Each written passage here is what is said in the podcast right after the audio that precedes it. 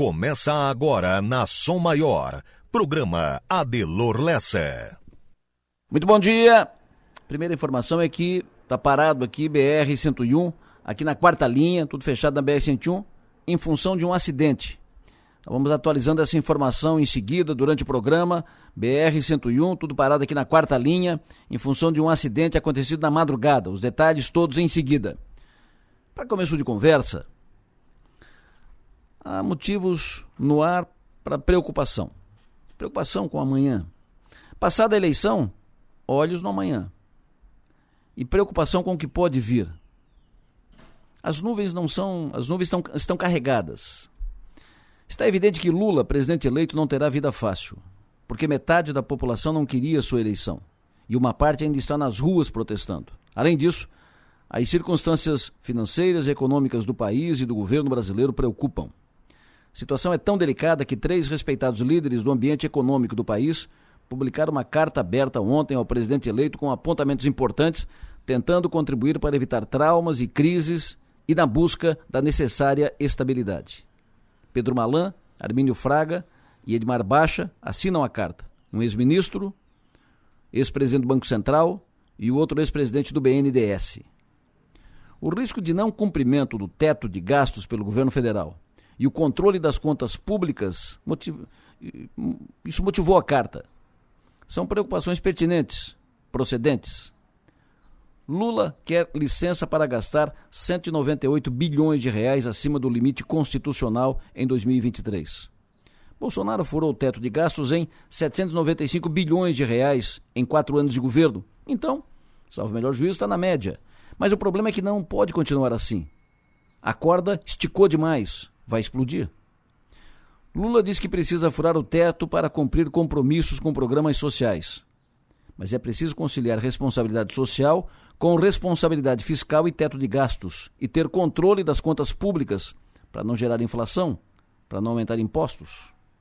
Na carta, Pedro Malan, Armínio Fraga e Edmar Baixa ponderam, abre aspas, compartilhamos das preocupações sociais e civilizatórias. O desafio é tomar providências que não criem problemas maiores do que, que aqueles que estão aí e precisam ser resolvidos. A responsabilidade fiscal não é um obstáculo ao anseio da responsabilidade social, para já ou o quanto antes. O teto de gastos não tira dinheiro da educação, da saúde, da cultura para pagar juros a banqueiros. Não é uma conspiração para desmontar a área social. Uma economia depende de crédito para funcionar. O maior tomador de crédito na maioria dos países é o governo. No Brasil, o governo paga taxas de juros altíssimas porque não é percebido como um bom devedor, seja pela via de um eventual calote direto, seja através da inflação, como ocorreu recentemente. Mais adiante, a carta de Malan, Baixa e Armínio adverte, aspas, o crédito público no Brasil está evaporando.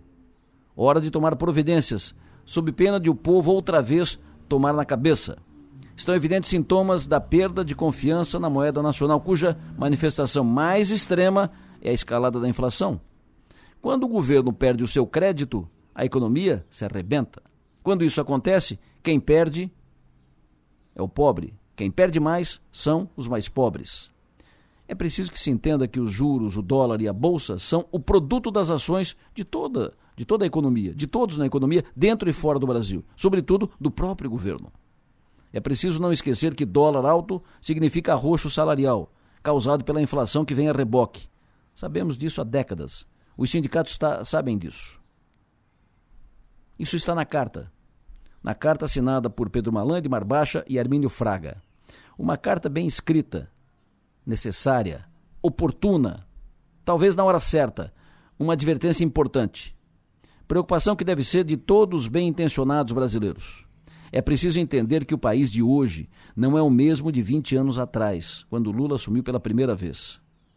Lula precisa ter consciência disso. E principalmente que o momento é delicado, o Brasil está dividido. As circunstâncias políticas de hoje são muito delicadas, são muito diferentes de quando Lula assumiu lá atrás a primeira vez. O país mudou, não é o mesmo.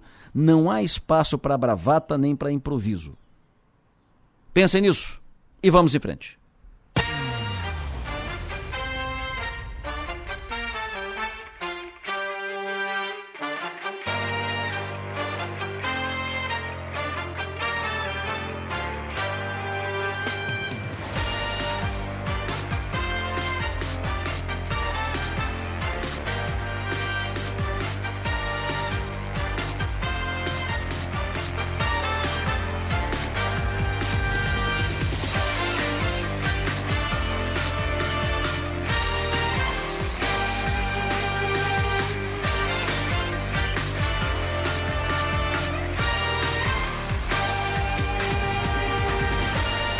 Sul do nosso estado catarinense, 7 horas da manhã, 4 minutos, 17 de novembro.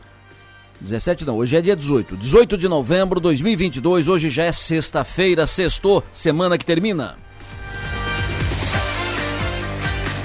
Com Manuela Silva que faz a produção do programa, com Marno Medeiros que faz a operação técnica. Estamos juntos e vamos até as nove e meia da manhã à disposição de todos vocês. Estamos aqui para atendê-los com pautas, informações, opiniões. Interaja conosco, participe do programa, mande para cá suas dicas, pautas, informações, opiniões. Utilize o WhatsApp, celular 999847027. Para nos ouvir, além de sintonizar o FM 100,7, você pode acessar o link da Som Maior que está ali disponível no 48, portal 484, numeral 8 por extenso, .com.br. Hoje quero cumprimentar pelo aniversário a vereadora de Furquilinha, a vereadora Ivone Minato, vereadora de Furquilinha. Um abraço para a vereadora. Quero cumprimentar hoje também pelo aniversário a dona Tereza Búrigo. Dona Tereza está fazendo 94 anos. Um abraço para dona Tereza. Dona Tereza é mãe do Júlio Búrigo. Dona Tereza é mãe do Silvinho Búrigo. Silvinho é advogado, empreendedor do turismo lá na Serra do Rio do Rastro, na Serra Catarinense. O Júlio Búrigo ali da Credisol. Dona, Dona Tereza tem seis filhos, 14 netos e sete bisnetos. Parabéns, dona Tereza. Seja faça feliz, sucesso, energia, muita saúde, dona Tereza. Quero cumprimentar também pelo aniversário hoje o Glauco Moretti, o Jackson Macan. Cumprimento hoje pelo aniversário o Tiago Souza. Cumprimento pelo aniversário hoje o Marcos de Souza, o Igor Monteiro, Tadeu Steinck, a Georgia D'Agostin, Laênio Cardoso, a palestrante, a professora, a articulista, uma mulher inteligente, Letícia Zanini. Bom dia, parabéns pelo seu aniversário. E quero cumprimentar pelo aniversário hoje um companheiro de profissão, um companheiro competente, qualificado, mas acima de tudo um belo companheiro, ótimo de ambiente, bom parceiro, o Mastelinha. Matheus Mastela de aniversário hoje, tive o privilégio de trabalhar com o Mastela. Um abraço forte, parabéns, sucesso e energia.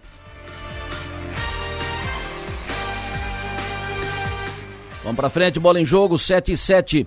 Enilbis traz a informação sobre esse acidente BR-101, BR bloqueada, sentido norte. Alô, Enilbis, bom dia. Verdade. Bom dia, Adelor. Bom dia para quem nos acompanha. Situando o motorista que nesse momento está na BR-101, no quilômetro 388, entre Içara e Criciúma, trânsito totalmente bloqueado. Fomos uh, em busca da informação junto à CCR Via Costeira, que administra a BR-101. Houve um acidente ontem por volta, um pouco depois das 11 horas da noite, um caminhão explodiu, um caminhão pegou fogo. E por isso, naquele momento, o Corpo de Bombeiros, CCR Via Costeira, Polícia Rodoviária Federal foram até o local, apagaram as chamas e no início da madrugada o trânsito já foi totalmente bloqueado na BR-101 perguntamos a respeito das marginais e a informação da CCRV Costeira que está tudo é, bloqueado. Vamos atualizando essa informação ao longo desta manhã, mas para quem vem no sentido sul-norte BR-101, é, Criciúma e Sara, quilômetro 388, trânsito bloqueado na rodovia federal. E também não há informações sobre feridos nesse acidente na rodovia federal. Ao longo do dia, mais informações na programação Sou Maior e também no portal 48. Uma outra informação para quem está programando pegar a Serra do Rio do Rastro neste final de semana, precisa ficar atento. É que amanhã e domingo a SC 390 vai ser interditada no período da manhã, entre 6 e 11 horas. O bloqueio do tráfego se dá por conta de um evento de automobilismo que será realizado no local. Na rodovia, em Lauro Miller, o ponto interditado fica no quilômetro 416, fica próximo ao Mirante 12. E em Bom Jardim da Serra, a interdição ocorre no quilômetro 403, no acesso ao Mirante principal. Fica, portanto, nosso alerta para que o motorista que precisa passar pela Serra do Rio do Rastro o faça após as 11 horas da manhã tanto neste sábado quanto neste domingo.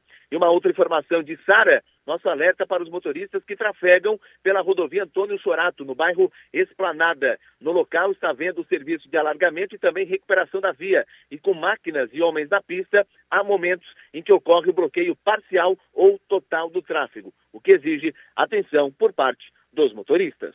Adelor. O Enio, o ouvinte está tá perguntando aqui o seguinte, ó, deixa eu uh, passar aqui, vamos ver.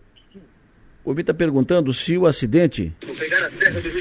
Adelor, bom dia. Esse acidente aí no quilômetro 388 é antes da via rápida ou depois da via rápida? Tens um ponto de referência para passar para nós? Obrigado. Perfeito, é no sentido norte, é sul-norte. Sul-norte, o acidente é aqui na quarta linha. Na quarta linha, então, é antes da via rápida. Perfeito? Uh, confere isso, Enio.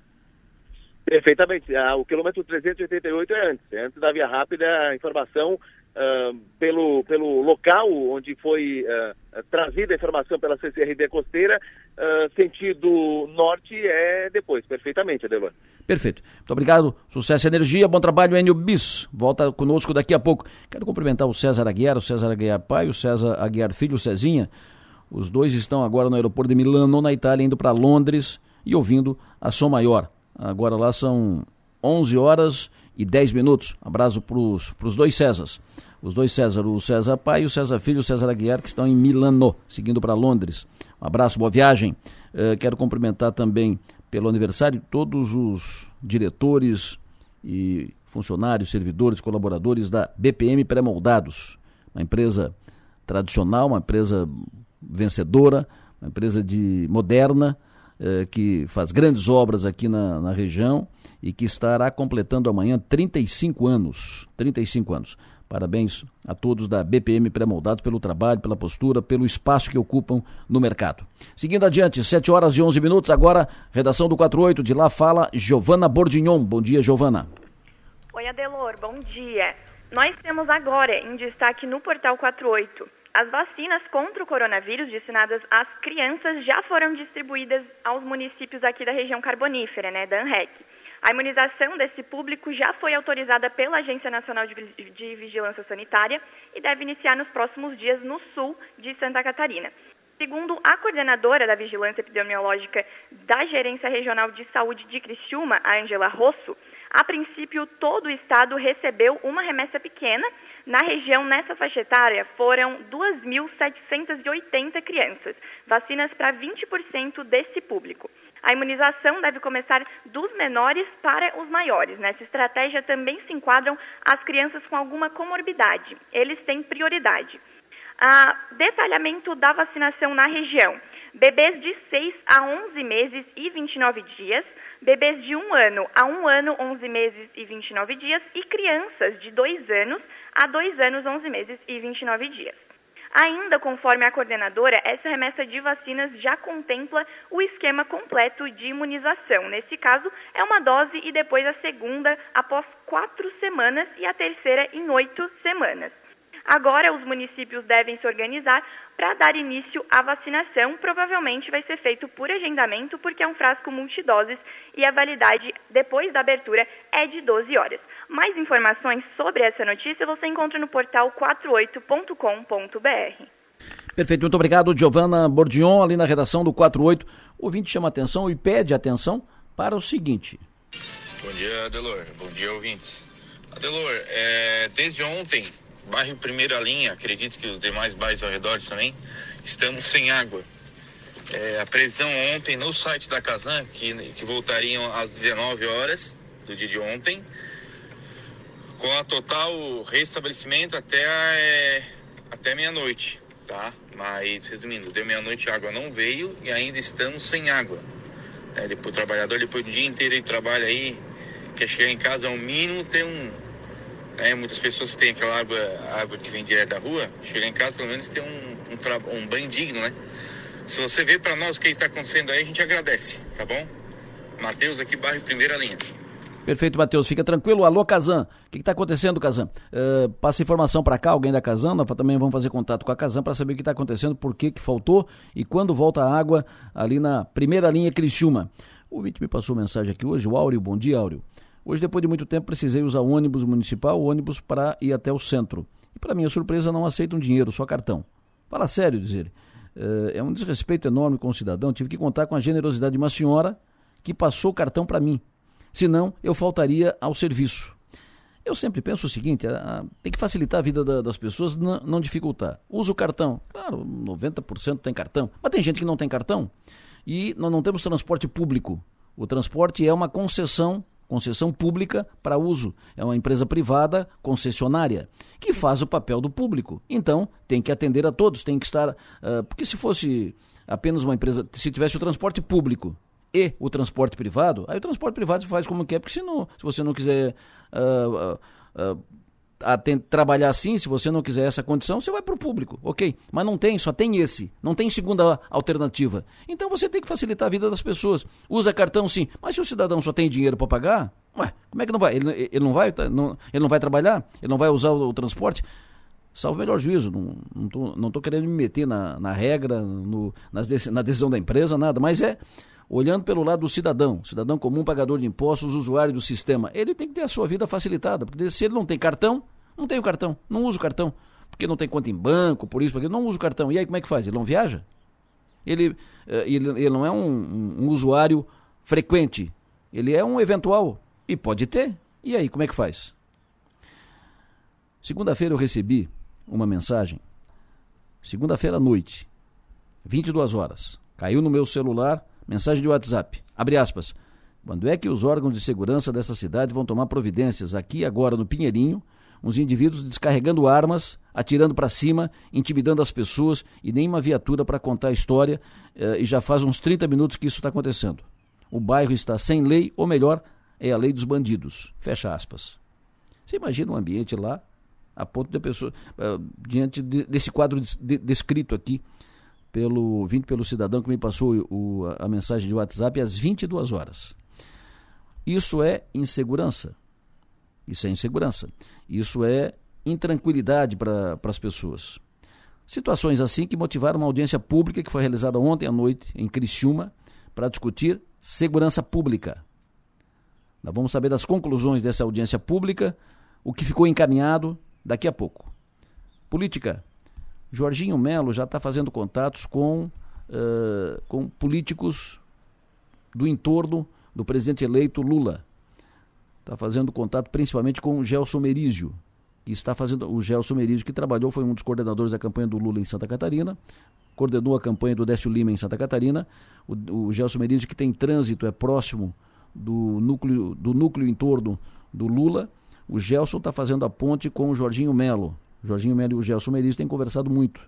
E o, o, Gel, o Merizio está fazendo a ponte com o Jorginho, com o governo Lula, por uma relação, uh, uma relação próxima a partir de janeiro.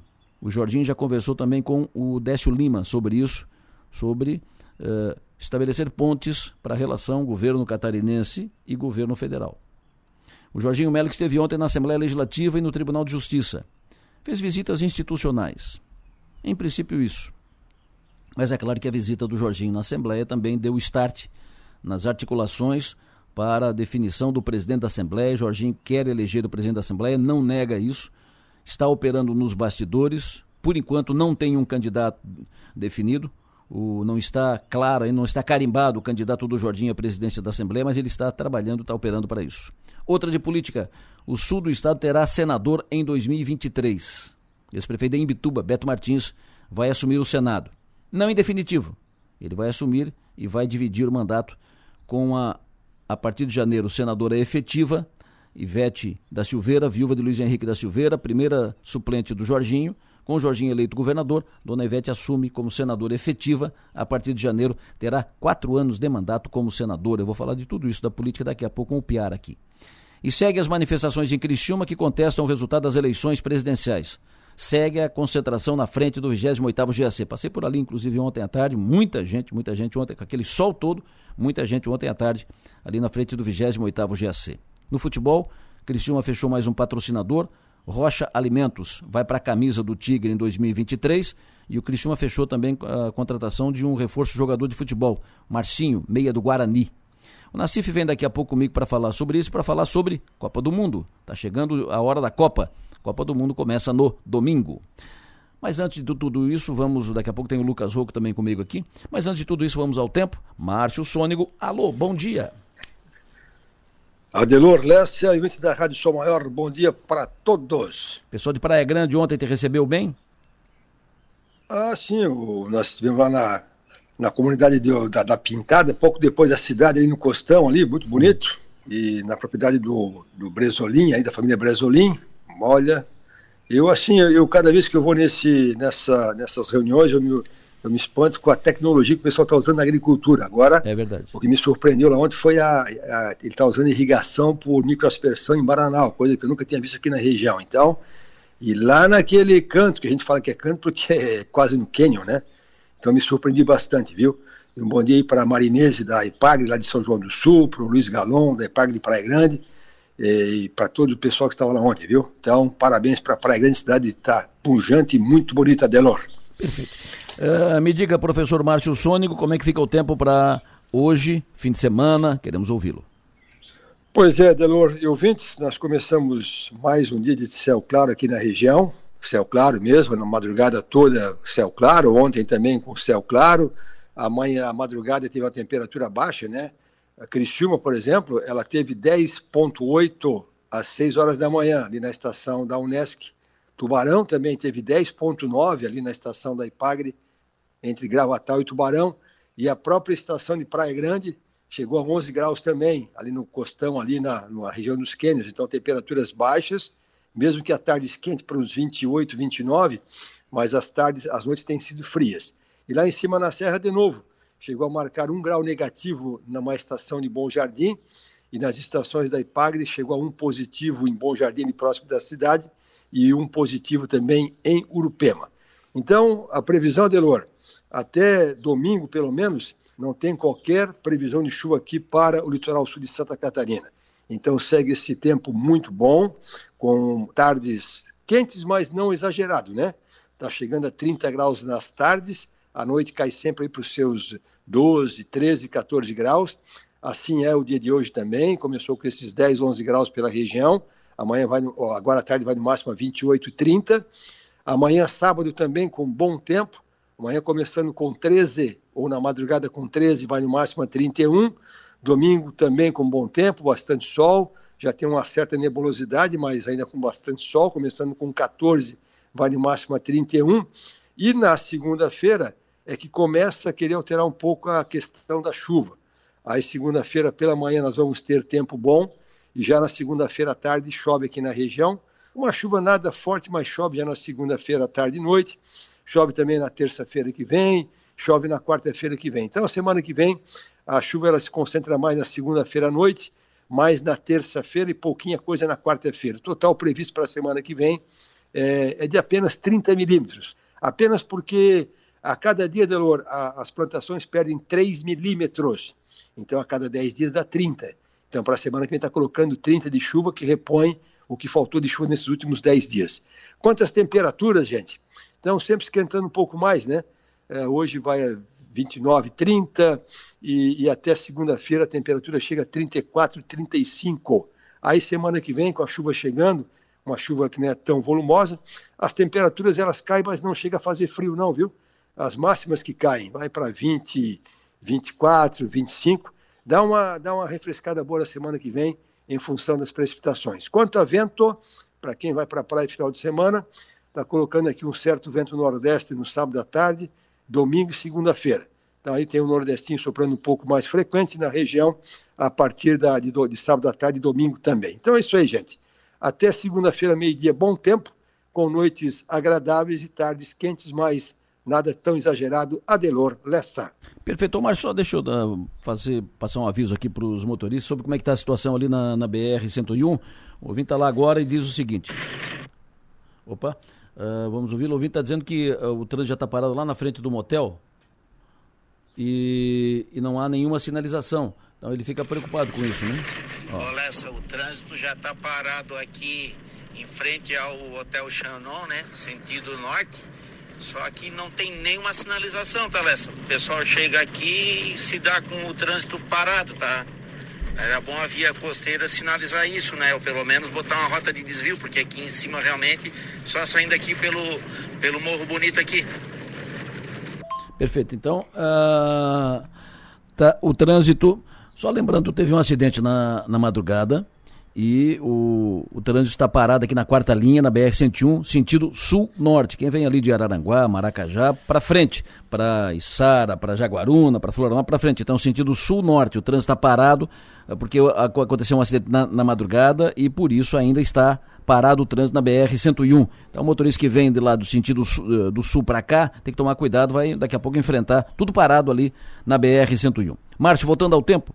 O Jair aqui de Cocal pergunta para ti o tempo amanhã à noite no Arroio Corrente. Aí ele acrescenta: dá para botar a mesa na rua pro jantar amanhã à noite?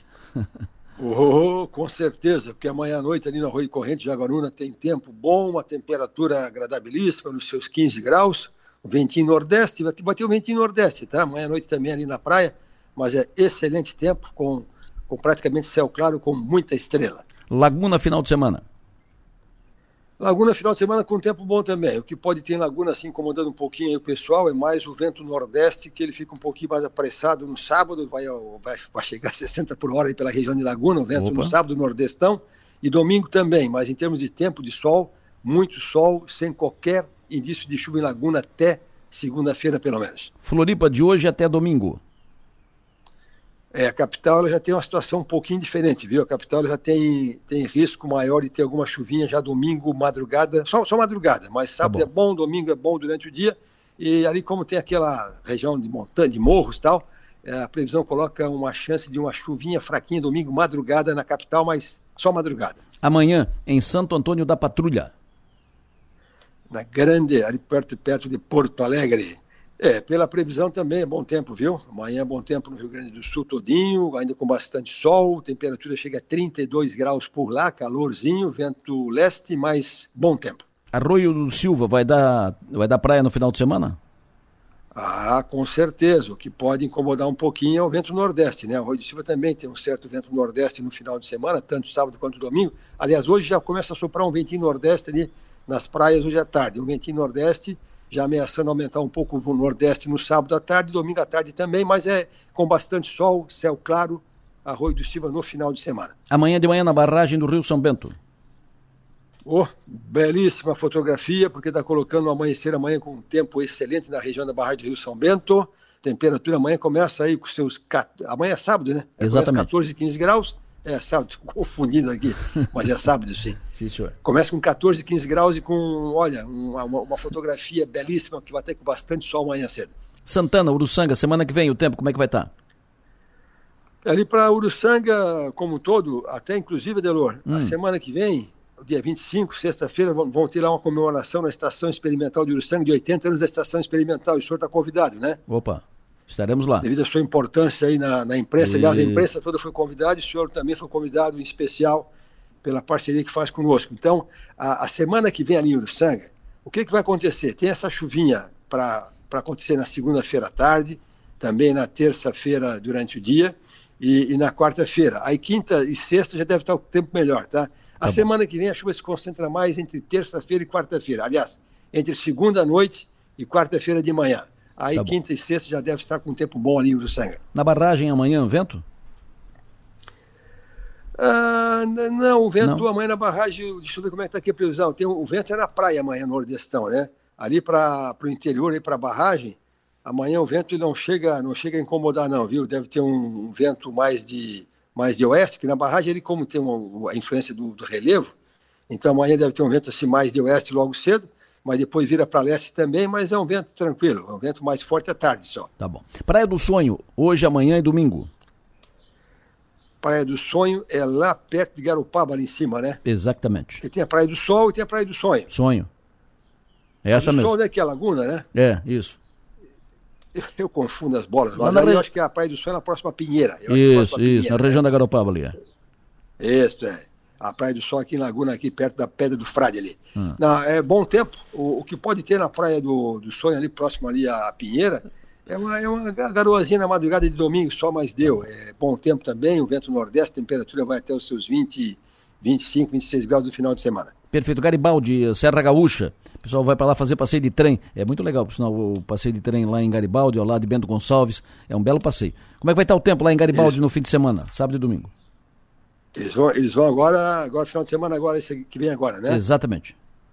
Amanhã. É, não, assim, ó, também a Serra Gaúcha também, todo o Rio Grande do Sul, ele vai permanecer com esse sol aberto o final de semana todinho, viu? Tá bom. Aí a ameaça de chuva no Rio Grande do Sul também, pegando aí a Serra Gaúcha, Bento Gonçalves, Canela, Gramado, hum. é na segunda-feira também à noite, mais ou menos que nem nós aqui, tá? Tá bom. Então, para quem quer subir a serra, tanto catarinense quanto gaúcha, pega bom tempo no final de semana, ainda madrugada fria, hoje chegou a um grau, por exemplo, ali em Bom Jardim, e ali também na Serra Gaúcha pega bom tempo final de semana, à tarde já é um pouco mais quente. Tá à bom. tarde lá vai- pode chegar até 30 graus domingo, lá na região de Canela, Pedro Uau. Gonçalves, tá? É, mas é bom tempo. Estica Garibaldi para segunda e terça. É, daí já, já complica um pouquinho, que daí tem a, a chuva chegando segunda-feira à tarde e noite, terça-feira também chove em Garibaldi. Tá bom. Eh, o tempo terça-feira em Içara à noite. É, ali a Içara, assim como toda a região de entorno, Criciúma, eh, Morro da Fumaça, toda a região, ela tem chance de chuva na terça-feira durante o dia e à noite, quem sabe até escape, mas é, é- fica, fica atento. Tá terça-feira é o dia da chuva aqui na região, então pode ter alguma coisinha terça-noite em Sara também. Urupema final de semana, amanhã e depois. Excelente, o Urupema hoje amanheceu com um grau positivo, né, ainda com formação de geada, amanhã talvez amanheça com 3, 4, mas ainda bastante frio. Sim. E com bastante sol. Tá. Bastante sol, temperatura máxima lá vai a 22, 23, mas com bastante sol. Rincão amanhã e Ilhas, as ilhas ali ah, do lado da Barra Velha, Ilhas em Araranguá, também amanhã e depois. É, o Rincão, o final de semana, né, o, o sábado e domingo, com bastante sol, bastante sol mesmo, pouca nebulosidade, temperatura vai ter uns 26, 27, no final de semana esquenta bem. O Nordestão vai, vai pegar mais o Rincão, Ilhas, toda essa litoral sul-catarinense tem um certo Nordestão eh, no final de semana, amanhã, sábado, à tarde, principalmente, e domingo também. Fica ligado aqui, Marchão. Ô, Delorença, bom dia! Previsão do tempo sábado que vem, dia 26, Garopaba, acampamento. Olha pra mim, o homem do tempo, Adriano Mendes. Garopá, olha, é assim, ó, Adriana, semana que vem eh, vai ter algumas precipitações pela região, mas especificamente por outro final de semana, a, a previsão já bota tempo melhor, tá? Então, Bom. sábado, dia 26, por enquanto, está colocando bom tempo em Garopaba e domingo, 27, que volta a chover de novo. Então, a princípio, dá para fazer sim e voltar domingo mais cedo. Fechou, passa régua. Um abraço, Márcio Sônego. É isso aí, Delor. Gostei da tua fala sobre o Malan e gostei da tua fala sobre Lula, que o Brasil não é mais o mesmo, né? Que não, que não veremos uma Argentina tão facilmente. Um bom dia para ti, Delor. Abraço. Previsão do tempo. Oferecimento. Instituto Imas. IH Serve. Romance que não acaba na venda.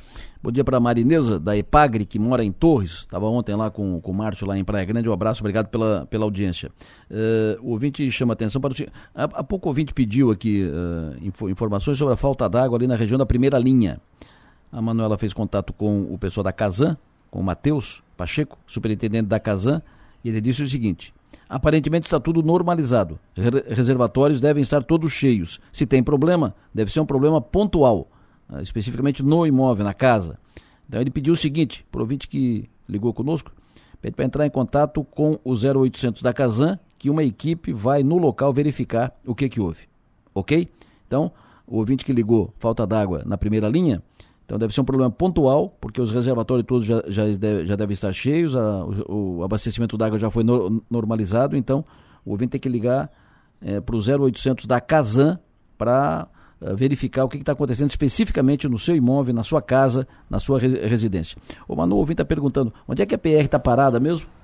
Ah, na BR? Na BR-101? Na região da quarta linha, para quem vai sentido norte, o trânsito totalmente bloqueado é, depois da via rápida, no caso, antes da via rápida. Antes da via rápida. Antes da via rápida, para quem vem de Sombrio, Araranguá, Isso. trânsito Quilômetro totalmente... 380, né? 388. 388. Então é, é aqui na quarta linha ali, salvo o melhor juízo, é aqui próximo da, da Portinari, aqui, por aqui, né, nessa região região. aqui. E o, a, a fila já está longa, já está lá na frente do motel Xenon, lá, lá na frente. Então, eh, quem vem de Araranguá para cá, de Maracajá para o norte, em direção a Tubarão, Jaguaruna e tal, vai pegar o engarrafamento, está tudo fechado na BR-101, nós vamos atualizando aqui as informações. Ô, Adelor, só é, para avisar o ouvinte, não tem previsão de liberar o trânsito, porque o Corpo de Bombeiros ainda está no local, ainda estão fazendo o rescaldo das chamas desse caminhão que pegou fogo. PR, PRF e CCR ainda estão no local, não tem previsão de liberar o trânsito. Perfeito. Me diga quais são os destaques de agora nas redes. Adelor, a gente começa com o destaque do NSC. Homem suspeito de assediar 13 funcionárias de empresa em Santa Catarina é denunciado pelo Ministério Público e inflação da construção civil desacelera em Santa Catarina após longo período de aumento. No G1, a Amazon diz que fará nova rodada de demissões em 2023 e Enem 2022. Revise 11 fórmulas para questões de química. No All Black Friday, os truques secretos que os golpistas usam para te enganar. E Neymar usou look de 300 mil reais em treinos da Itália. Na Itália, veja outros atletas e também o valor dos looks desses atletas. No 48, o Cristiúma acerta com o meia Marcinho e Prefeitura de Nova Veneza define horário especial para os dias de jogos da seleção brasileira.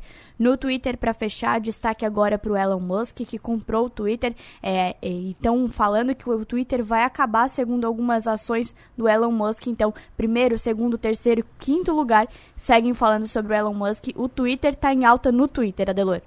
Perfeito. Uh, os principais jornais do Brasil os principais jornais do Brasil destacam hoje, jornais impressos estão destacando hoje, uh, Jornal Folha de São Paulo, Lula tensiona mercado, Manteiga sai do, da, do Comitê de Transição e PT revê PEC. Lula tensiona mercado, é momento para isso, Lula presta atenção, fica ligado, Lula. Manteiga sai e PT revê PEC. Jornal Estado de São Paulo, economistas criticam PEC, se bolsa cair, paciência, afirma Lula. O Globo, com gastos de mais de 200 bilhões, país deve ter quatro anos de déficit nas contas. São as manchetes dos principais jornais impressos do Brasil. Por aqui, Tribuna de Notícias, Cisanrec auxilia municípios na prestação de saúde e Gazeta Comércio possui mais de mil vagas de emprego temporário.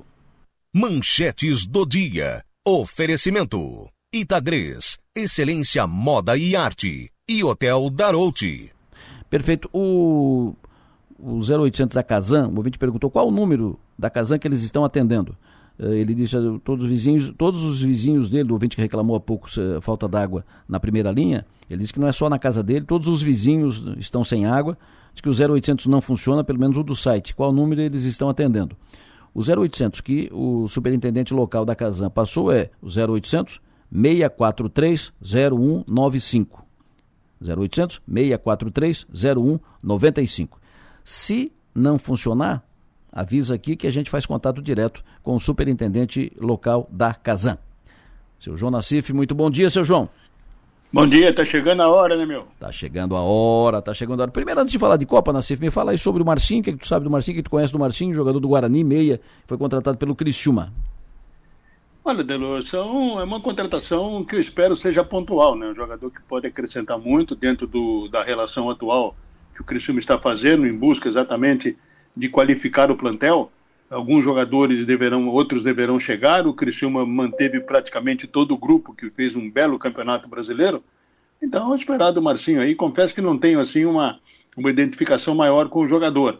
Mas se o Juliano foi buscar, ele deve ter as informações. Eu acho que é importante isso, né? A permanência do Juliano que está confirmada e a sua capacidade de montagem de plantel, como ele mostrou esse ano havia uma dificuldade inicial em função do tempo de paralisação do Criciúma na temporada. Começou a temporada mais tarde com o Campeonato Catarinense da Série B.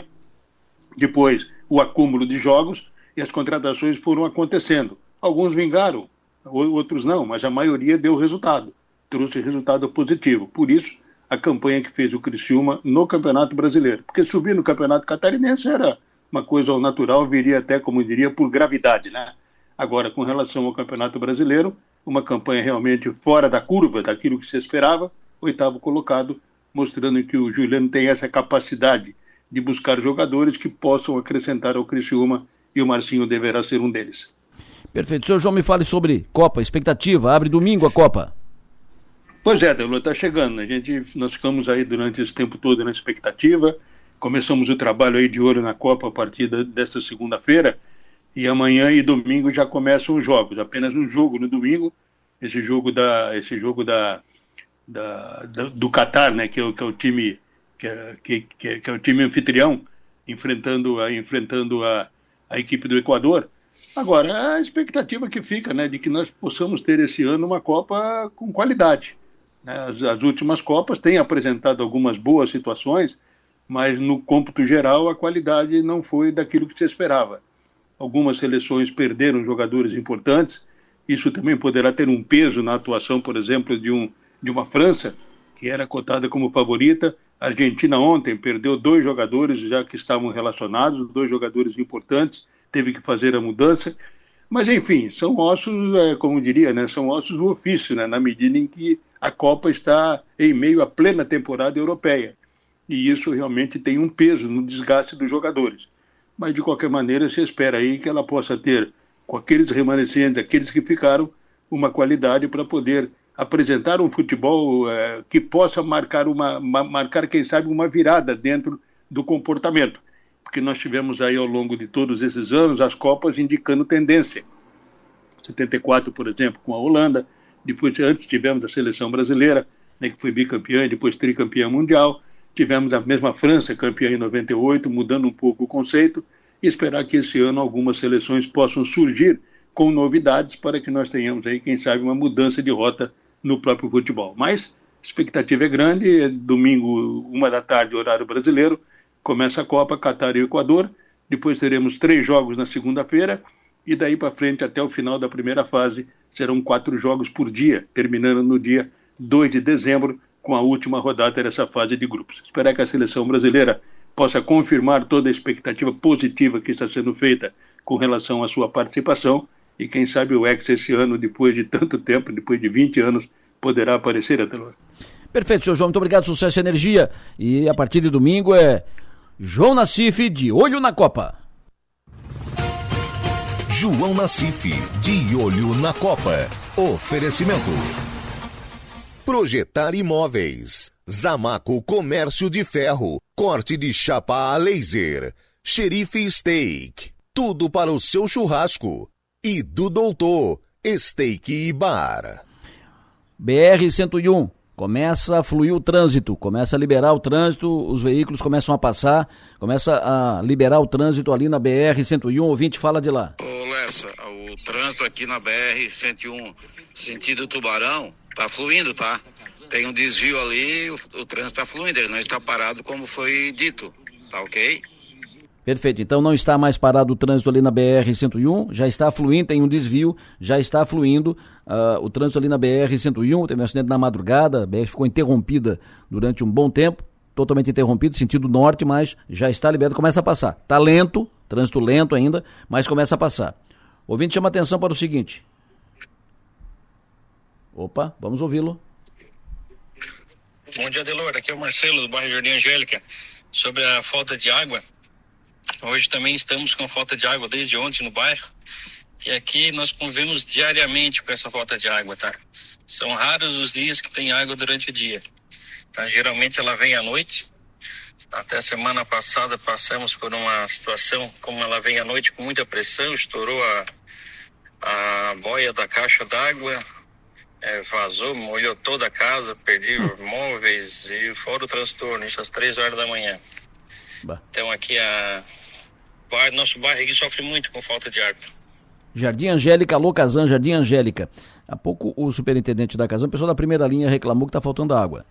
Aí o pessoal, a Casan disse, olha, é para estar tá tudo no, normalizado, se tem problema é pontual e tal. E disse, ó, liga para o 0800 Passei essa informação, passei o 0800. E aí o pessoal de lá me disse: olha, é exatamente esse número que não funciona. Então, uh, Kazan, primeira linha, está faltando água. E o, os ouvintes estão reclamando. Então, independente de ligar no 0800, liga, diz que não atende. O 0800 não, não atende, então vai lá, manda o pessoal lá para a primeira linha, porque está faltando água na primeira linha. E já aproveita mandando no Jardim Angélica também, que está faltando água no Jardim Angélica. Jardim Angélica, Criciúma. Um evento ontem à noite, marcou ali a, os tomadores de vinho, né, os apreciadores do vinho tiveram um evento ontem à noite ali no Varandas, o Expo Varandas 2022. Foi organizado pelo Varandas com a parceria de, eh, da Decanter, importadora de vinhos, e vários produtores de vinhos que apresentaram seus vinhos. Foi uma, uma noite de degustação de vinhos. A Sara Fernandes, filha do Neném, proprietária do Varandas, falou com a, Giova, a Georgia sobre o evento de ontem, a Expo Varandas? E eu acho que acima de tudo, para a gente, né, esse particular, é. Acho que a gente quer honrar a memória do neném, que amanhã vai fazer um ano que ele faleceu. Então a gente quis fazer justamente por isso, honrar ele, porque a Expo Varandas era de fato a menina dos olhos dele. Então acho que a gente precisava fazer isso, então era, foi decidido, a gente tem que fazer, a gente precisa fazer a Expo Varandas esse ano. Então acho que é isso, tá muito bonita, tá recheado de produto bom, de, de gente bonita, de gente feliz, de gente comemorando. Então acho que era isso que a gente esperava, né? De, deixar isso de presente para ele e a gente conseguiu fazer isso. Ô, Sara, então tem um significado especial, né? Além de vocês voltarem depois de dois anos. Além de estar voltando da pandemia, né? Primeiro evento grande que a gente organiza depois da pandemia. Também é uma homenagem ao neném, ao nosso pai, ao meu pai, né? Então a gente quer honrar a toda a vida dele, tudo isso através desse evento. Espero que ele esteja feliz. Certamente está. A Sara falou amanhã é aniversário do neném, o amanhã é hoje. Hoje é aniversário do nosso querido amigo, o Neném. Né? Faz um ano de morte do Neném. Não um aniversário de, de nascimento. Hoje faz um ano uh, da morte do Neném, nosso querido amigo Neném, gente da melhor qualidade. Uh, a Georgia Gava também ouviu ontem lá no Expo Varandas o José Luiz, representante da importadora Adega Lentejana. Desde que iniciou a Expo Varandas, a gente participa em, é, com a Adega Lentejana, que é uma importadora? Ela não é uma vinícola, ela é um, uma empresa que importa de várias adegas, principalmente de Portugal. E nós trabalhamos com as principais, uma das principais adegas de Portugal, que chama-se Cartucha, que é o que nós estamos apresentando aqui hoje.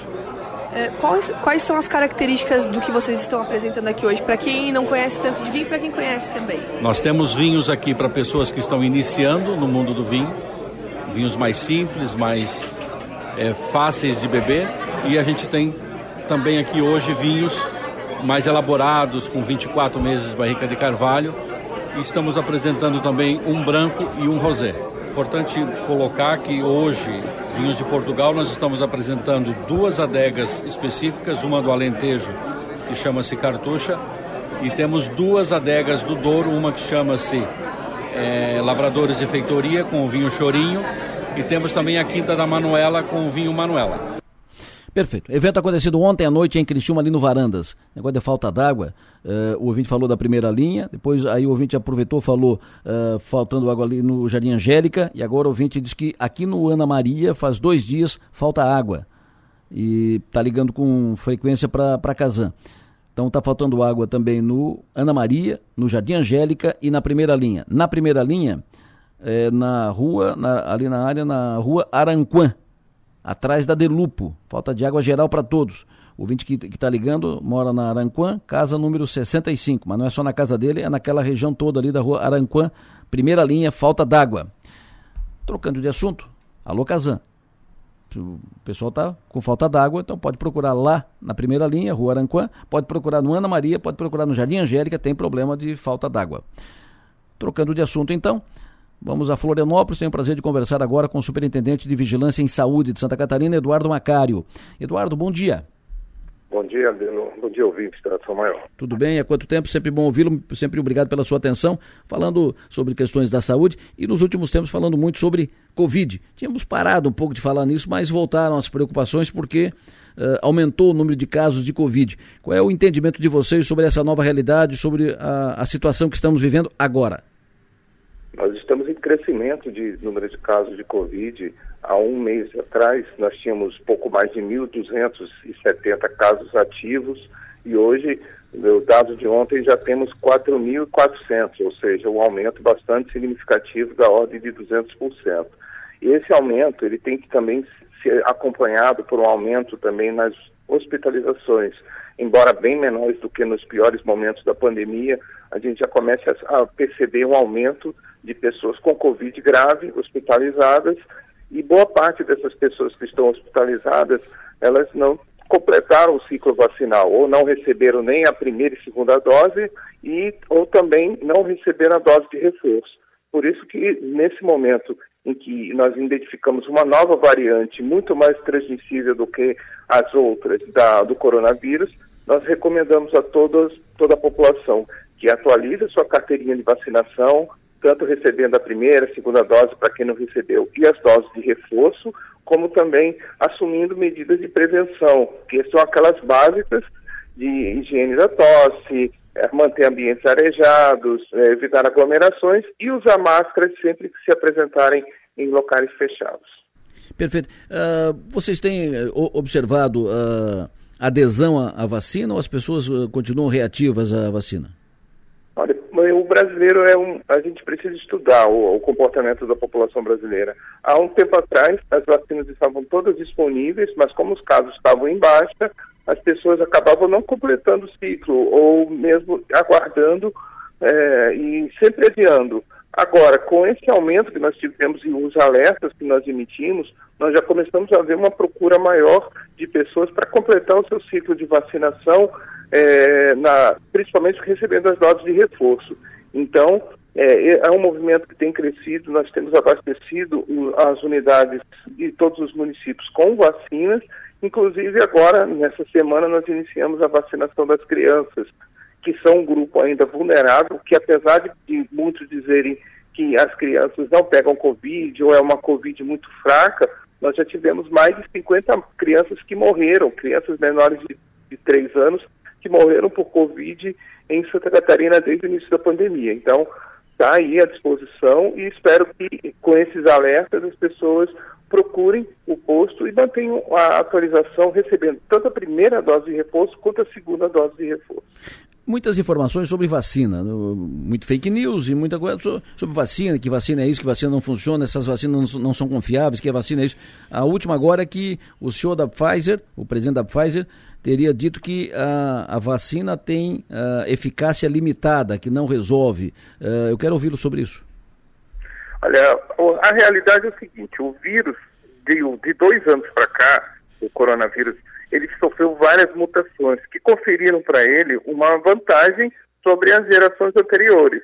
Então, essa variante nova, que é a Omicron BQ 1.1, ela tem mutações que façam com que ela escape da vacina, principalmente para casos leves. Por isso que nós precisamos manter as doses de reforço, porque mesmo que escape de casos leves e você tenha transmissão como a gente está tendo agora, casos graves ela ainda continua sendo bastante efetiva. Por quê? Porque o sistema imunológico é ativado com a vacina, falando de a grosso modo, e a resposta que o organismo vai dar frente a, ao aparecimento do vírus é muito mais rápida. Então, mesmo que a pessoa pegue a doença, fique doente, ela vai ter uma gripe ou uma gripe mais leve e não vai evoluir para uma forma grave se o sistema imunológico dela tiver é, completo com as doses de reforço. E o que nós estamos esperando um pouco mais para o futuro, inclusive a Anvisa está analisando nesse momento, é a análise de uma segunda geração de vacinas, que são chamadas bivalentes, que além de conter a cepa original da, do coronavírus, ela já tem essa cifra do Omicron é, é, já atu atualizada, o que vai fazer com que as vacinas fiquem cada vez mais eficientes. Então, essa fake news que tem ah, aparecido e que tem sido difundida, ela tem servido muito para confundir as pessoas. Mas a principal mensagem é: a vacina hoje, ela funciona, ela é segura e ela é eficaz para casos graves. Nós só não temos aumento significativo de mortes em Santa Catarina porque nós temos mais de 80% da população com primeira e segunda dose e 50% que já recebeu dose de reforço. Portanto, não arrisque, complete seu ciclo vacinal e se proteja contra as formas graves do coronavírus. Macário, muito obrigado, sempre bom te ouvir, obrigado pela tua atenção, bom trabalho. Bom dia, um abraço. Abraço, Eduardo Macário, superintendente de Vigilância em Saúde no estado de Santa Catarina. Eu, às vezes, eu, eu, eu me belisco para. Mas será que eu estou que eu tô sonhando, que eu estou dormindo? Eu, que eu, tem que fazer, tem que insistir para as pessoas acreditarem em vacina. Nós estamos retrocedendo lá no tempo de Oswaldo Cruz. Meu Deus do céu. O que soltam de fake news sobre vacina? Para quê? Quem ganha com isso? Mas para quê? Mas que. Bom, isso é criminoso. Isso é um absurdo. Isso é uma. Bah, vamos para frente. Vereador Salésio Lima, muito bom dia. Bom dia, Delor. Bom dia a todos os seus ouvintes. Sempre bom ouvi-lo. Muito obrigado pela sua atenção. vereador Salésio Lima foi um dos proponentes da proposta apresentada e aprovada na Câmara de Vereadores de Criciúma de realização de uma audiência pública para discutir a situação da segurança pública em Criciúma. A audiência pública que foi realizada ontem à noite. Vereador, quais as conclusões, quais, quais os encaminhamentos definidos nessa audiência pública de ontem? Então, Adelor, esse assunto já vem sendo debatido na Câmara por quase todos os vereadores, através do vereador Márcio Minha. Foi proposta essa audiência uh, ontem, é, foi uma audiência produtiva, várias lideranças, presidente de bairro, entidades. É, lamentamos a, a, a falta de, de, diversas entidades que poderiam estar ali, como o Judiciário, o Ministério Público e outras aí que não puderam comparecer. mas de lá foram tirados é, vários encaminhamentos. E todos os é, representantes que estavam lá bateram na mesma tecla, Adelor. É esses roubos que estão acontecendo constantemente. Fio, tampas, boca de lobo, inclusive estava Kazan, estava Celeste, é, e é constante. Então foi tirado diversos encaminhamentos, onde a Câmara de Vereadores vai estar encaminhando através de requerimentos para todas as entidades. Posso até citar algumas que foram tiradas por a audiência pública de ontem, que é encaminhar é, pedido de melhorias no aumento é, da Polícia Civil e, Militar aqui do município de Criciúma. Também um segundo encaminhamento foi que seja encaminhado às Polícias Civil e Militar e também ao Poder Judiciário para que se crie uma força-tarefa é, para estar averiguando esses pontos onde faz a receptação desse tipo de mercadoria roubadas. Também teve mais outras, outros encaminhamentos no qual pede que o poder público municipal invista mais naqueles dependentes que param nas sinaleiras e tal. Enquanto isso, o próprio secretário Bruno participou da audiência e já deu uma boa notícia. Tínhamos aí 18 internações involuntárias e a partir daí o prefeito de Paulo já passou para 50, então vai inibir bastante. Também outro encaminhamento, Adelor, foi é, um projeto de lei que foi aprovado é, do vereador Juarez, que inibia então os estabelecimentos para é, terem uma, digamos assim, uma ficha de quem estava vendendo, com identificação de todo tipo de materiais que eles compram, alumínio, zinco, ferro, todo o tipo. Também um outro encaminhamento que foi dado e que também será através de requerimento aprovado na Câmara, foi o quinto, foi um estudo de se criar novamente a Guarda Municipal no município de Criciúma. E o sexto encaminhamento que foi tirado da audiência pública foi criar um concurso para agentes de trânsito para melhorar também é, o trânsito. Então, esses encaminhamentos a Câmara vai encaminhar através de requerimento para que todos os vereadores possam assinar e estaremos encaminhando a todos os órgãos competentes para estar junto com a Câmara, é, somando e tentando melhorar a situação é, dos furtos é, na cidade de Criciúma. Ou seja, a Câmara de Vereadores vai propor a recriação da Guarda Municipal. Na realidade, é, o que foi proposto ontem foi para o pessoal que estavam lá. Inclusive, é, tinha um, um representante de Curitiba, da Guarda Municipal, que também fez a sua explanação e, e aí as pessoas que estavam lá pediram que fosse incluído também esse encaminhamento. Nós colocamos em votação todos esses encaminhamentos e foram aprovados por unanimidade. Perfeito. E agora, como é que será encaminhado esse assunto específico da Guarda Municipal? Vocês vão discutir na Câmara, vão apresentar projeto, proposta, como é que trata disso? Como eu disse, todos esses encaminhamentos serão transformados em requerimentos e encaminhados a todos os órgãos competentes. Esse estudo é, que eles pedem para se criar a guarda será encaminhado ao passo municipal, porque quem faz isso é o executivo. Né? Perfeito. Agora, claro que a questão segurança passa primeiro, ou um dos primeiros pontos é aumento do efetivo da Polícia Civil, aumento do efetivo da Polícia Militar.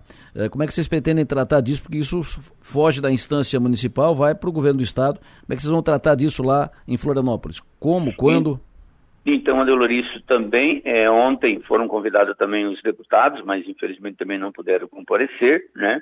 Mas nós estaremos sim procurando cada um deles e também o governo do estado com certeza para poder é, melhorar essa situação. É notório e é uma reclamação de todos, não temos é, as forças policiais adequada para estar. Nós estamos com 220 eh, mil habitantes, estamos aí com 240 policiais militares. Isso é muito pouco para a nossa cidade. Né? Perfeito. Uh, essa é uma boa pauta para a chamada Bancada do Sul, né? os oito deputados estaduais eleitos pelo Sul Catarinense. É uma boa pauta para ser tratada por todos eles logo já no início de janeiro, fevereiro do ano que vem. Vereador Salésio, muito, obri muito obrigado pela sua atenção, vereador. Tenha um bom dia, bom trabalho. Eu que agradeço a Delores, sempre à disposição e um abraço aí aos seus ouvintes. Perfeito. Falando em Kazan, voltando ao assunto Kazan, falou conosco agora o vereador Salésio Lima, um dos proponentes da audiência pública realizada ontem à noite, discutindo as questões da segurança pública de Criciúma, e ele falou sobre os encaminhamentos que foram definidos na audiência pública. Kazan Água, sobre falta d'água, região do Pinheirinho, do Pinheirinho Alto, nas proximidades da PAI, está sempre sofrendo com isso há anos. Neste último feriado ficamos em casa o dia inteiro sem água, tendo que recorrer a parentes para tomar banho. Ontem, novamente, o dia inteiro sem água. Cansamos de ligar para a Casan e não obtemos, uh, não obtivemos informações plausíveis para esse problema. Um funcionário da Casan certa vez me disse que a solução do problema seria o investir em uma caixa d'água com maior capacidade. Mensagem da Daiane Evangelista Vieira, bairro Pinheirinho. Região do Pinheirinho Alto também, problema de falta d'água. Então, só aqui já foi citado Pinheirinho Alto, Jardim Angélica, Primeira Linha e Ana Maria. Loteamento Ana Maria. Alô, Casan, falta d'água. E sobre ali a BR-101, o acidente que aconteceu, trânsito trancado e tal, há pouco o ouvinte disse, ó, já já está passando. Aí recebi agora com fotos, inclusive, de outro ouvinte que me passou aqui, foi o, o, o Marcelo, está praticamente parado.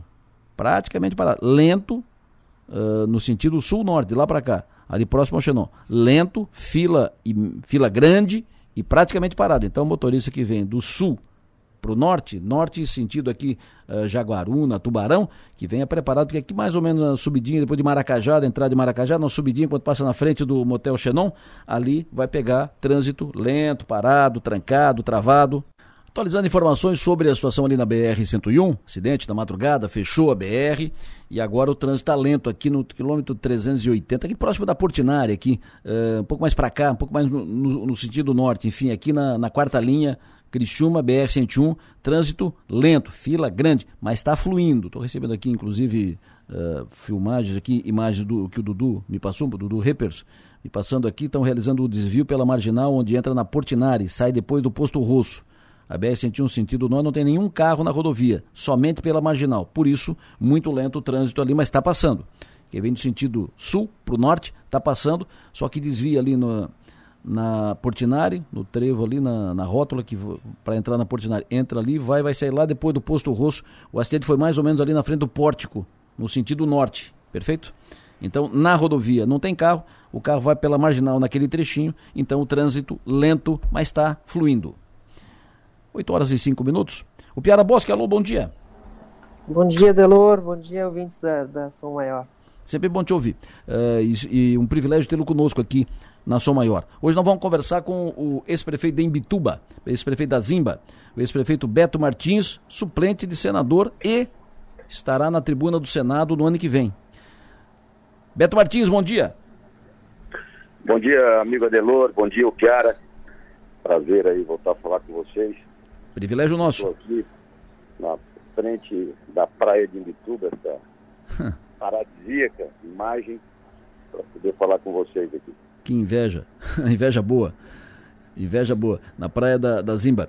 Prefeito Beto Martins, senador, suplente de senador, como é que estão os entendimentos entre o senhor, a dona Ivete, que agora partir de janeiro, senadora efetiva, ela está no exercício da função pela licença do senador Jorginho Melo. Jorginho Melo eleito governador, deixa o Senado. Ivete Vargas assume efetiva, senadora efetiva a partir de 1 de janeiro, vai ocupar a cadeira que foi do seu marido, Luiz Henrique da Silveira. O senhor, o senhor vira primeiro suplente. Como é que está o entendimento entre, entre vocês para o senhor assumir o, o, Senado temporariamente, tempo maior, tempo menor? O que, que, tá, o que, que está acertado, Beto?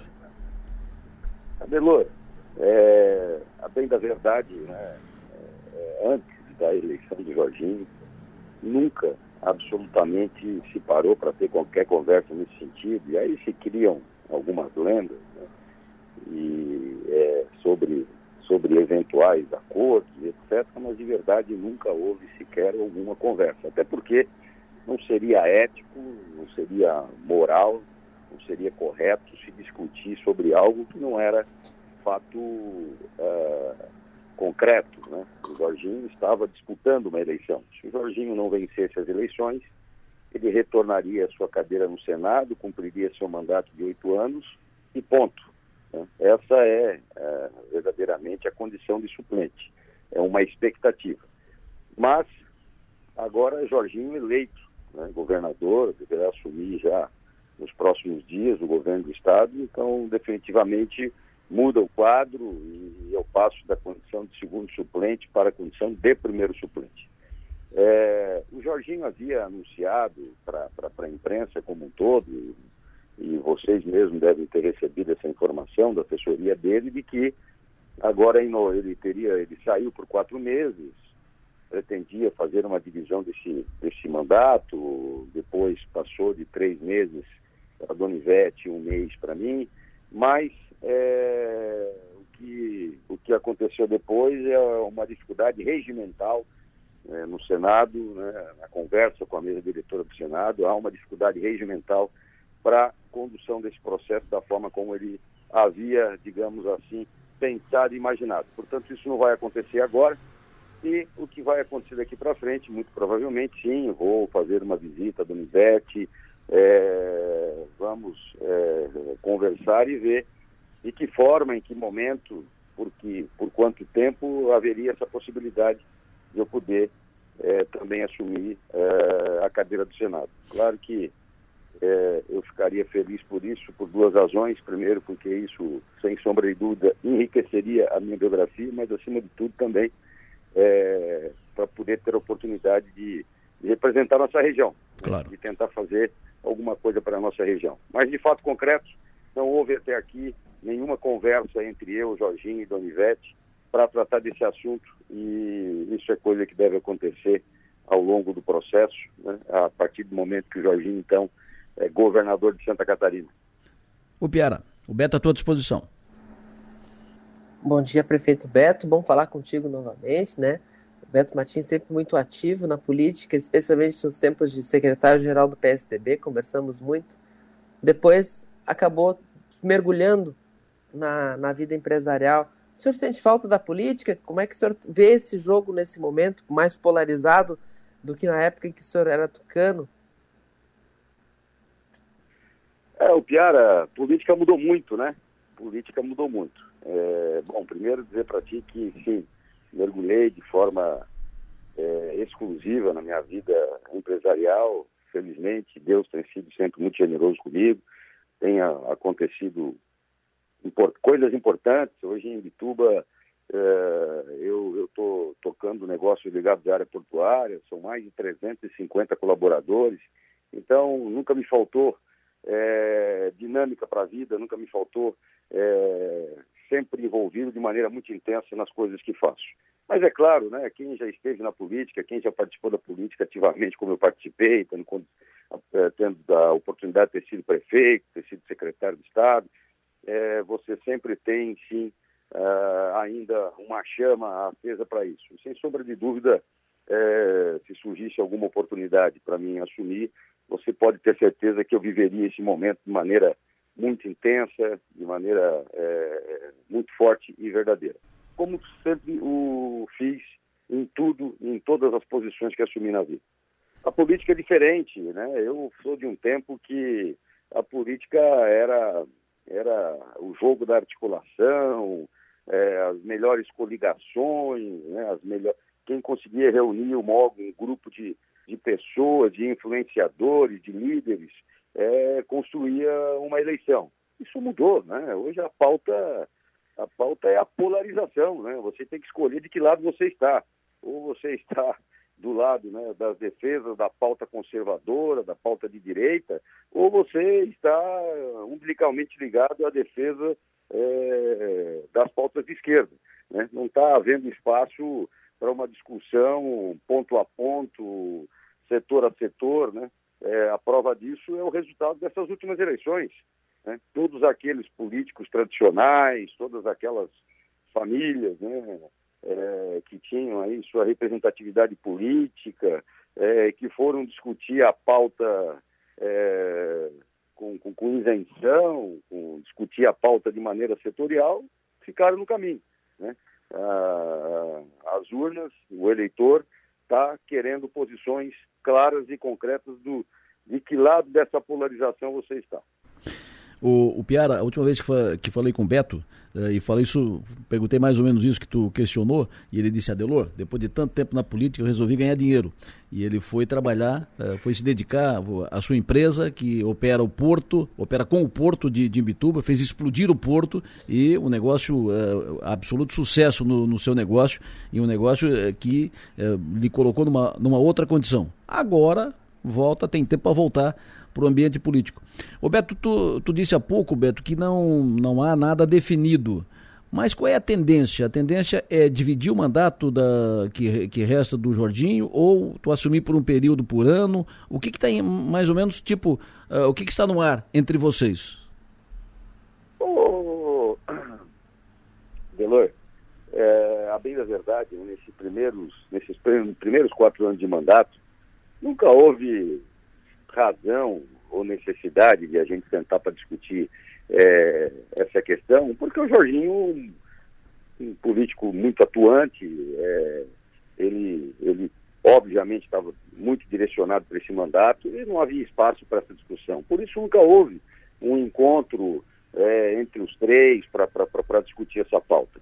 Agora, temos que reconhecer absolutamente legítimo, é, a, legítima a ascensão da Donivete. Claro. Ela é a primeira suplente, ela tem uma ascensão legítima, ela representa uma biografia política, uma história política do Luiz Henrique, que é, sem sombra de dúvidas, né, uma da, das maiores do, do, estado de Santa Catarina, e você sabe também que nesse momento não é apenas a Donivete. Né? Por trás da Donivete também tem uma estrutura política, tem um partido grande, tem, tem certamente muitas pessoas envolvidas é, na construção da pauta que a Donivete deverá representar no Senado. Donivete também, sempre bom, importante lembrar, ela é do PMDB, né? É, ela não, não, não é do PL, né? Então, é, certamente ela também está sendo cobrada pelo seu, pelo seu staff político, pela, pela, pela sua estrutura política, para exercer essa representação. Então, eu não tenho, hoje eu não tenho absolutamente é, nenhuma informação, nenhuma, nenhuma conversa, nenhum fruto de uma, nenhuma conversa que possa dizer em que estágio, em que momento eu poderia uh, assumir. Eu tenho a expectativa apenas né, de que dentro do que a gente, do que conversávamos quando Jorginho ainda era candidato ao Senado, é, que ele oportunizaria em algum momento para que os dois assumissem. Então, é claro e evidente que eu espero que em algum momento é, a Dona Ivete vá praticar esse gesto. Mas impossível a gente definir hoje por que prazo, por que tempo e como isso vai, se, vai acontecer ao longo do tempo. E também, é claro, o Jorginho, depois que estiver efetivamente na condição de governador, né, é, eu acredito que aí a gente começa a falar mais claramente sobre essa sobre toda essa pauta. O Piara? Bom, uh, prefeito, nesse, nessa sua imersão empresarial, o senhor trabalha junto, junto ao porto de Imbituba, né? Santa Catarina tem uma condição invejável em relação a portos, né? temos cinco portos competitivos funcionando, mas o porto de Imbituba é o único no sul, né? Tem que ter um pouquinho mais de defasagem logística. O que, que vocês, o que, que vocês precisam? O que, que pode ser feito, governo federal, governo estadual, para melhorar ainda mais em Bituba que voltou para o jogo?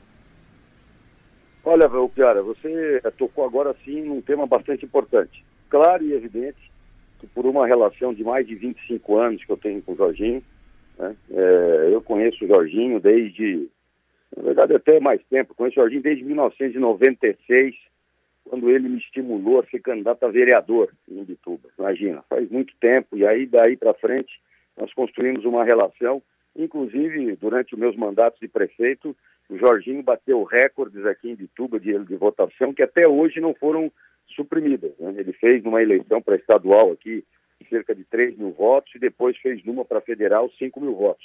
Então ele tinha também uma relação forte com Bituba, provocada por essa relação de amizade que tínhamos quando estávamos todos lá no, no Ninho Tucano. Né? E é claro que eu é, tenho conversado com o Jorginho e claro que a todo momento que tenho oportunidade eu sempre discuto muito com ele essa pauta, a questão portuária. Santa Catarina é um estado, é o único estado do Brasil que tem cinco portos, né? É, e cinco portos atuantes, né? Você tem hoje um porto é, privado, você tem uma TUP que é Itapuá, que é sucesso, né? Os três maiores armadores do mundo que concentram é, 65% de todo o movimento de contêiner no mundo, são hoje praticamente os donos majoritários lá do Porto de Itapuá, fazem daquilo um, um grande exemplo de desenvolvimento no, no, no, portuário no Brasil. Você ainda tem São Francisco, com, com grande movimentação, especialmente na parte de granel, e que tem inclusive projetos auspiciosos, tem bilhões de reais já sendo direcionados para novos investimentos privados que vão ser feitos lá em São Francisco. Temos o Porto Itajaí, que está passando por um momento complicado de transição, É, lá o porto é administrado pelo município, o, o armador que opera no porto está com o contrato vencendo agora, o governo Bolsonaro vinha na linha da privatização, inclusive já tinha iniciado o processo de privatização, agora você vai mudar completamente a visão do governo sobre essas questões. Penso que a linha do, do governo Lula já é mais estatizante, então talvez reverta a posição de privatização e o Porto Itajaí vai ter que se decidir para onde ele vai, quem vai administrá-lo, se segue com o município, se, se vai para o Estado. Né? E aí você tem também aqui em Bituba e Laguna. Saibam que Laguna, viu, Adelor? A Laguna é um porto que está dentro da alçada hoje do governo do Estado. Também, assim como Porto Imbituba sofreu uma delegação de 25 anos, Porto Laguna veio junto.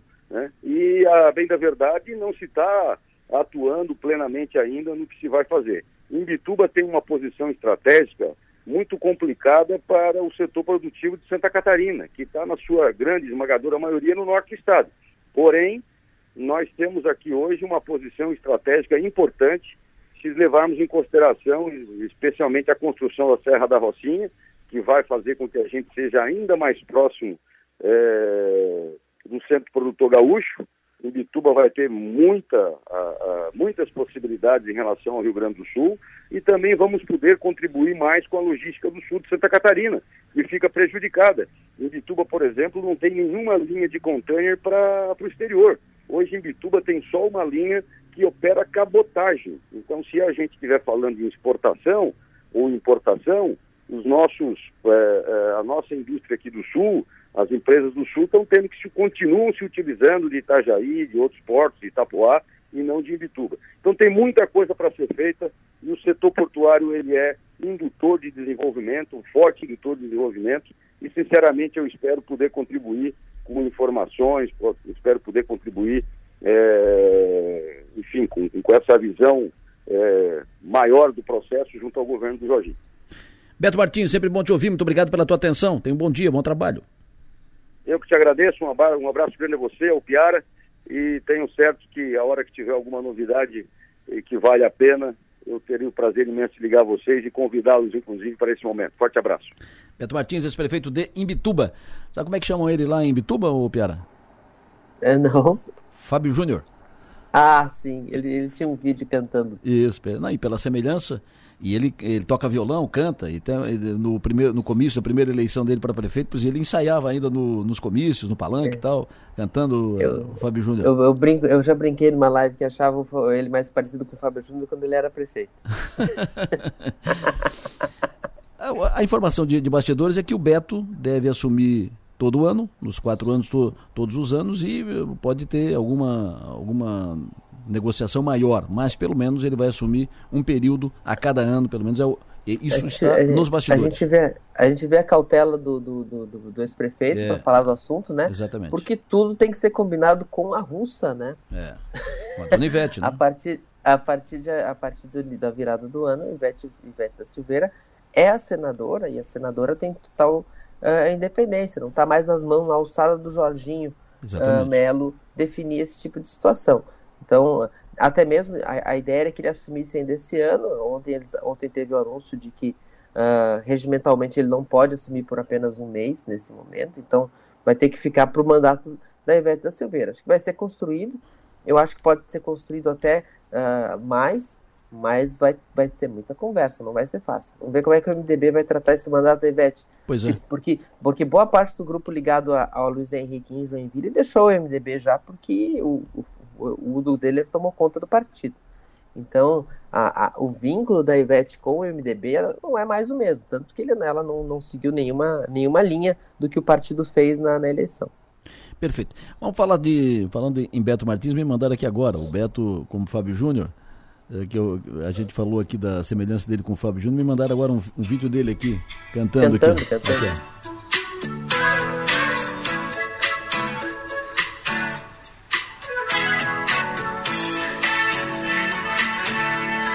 Você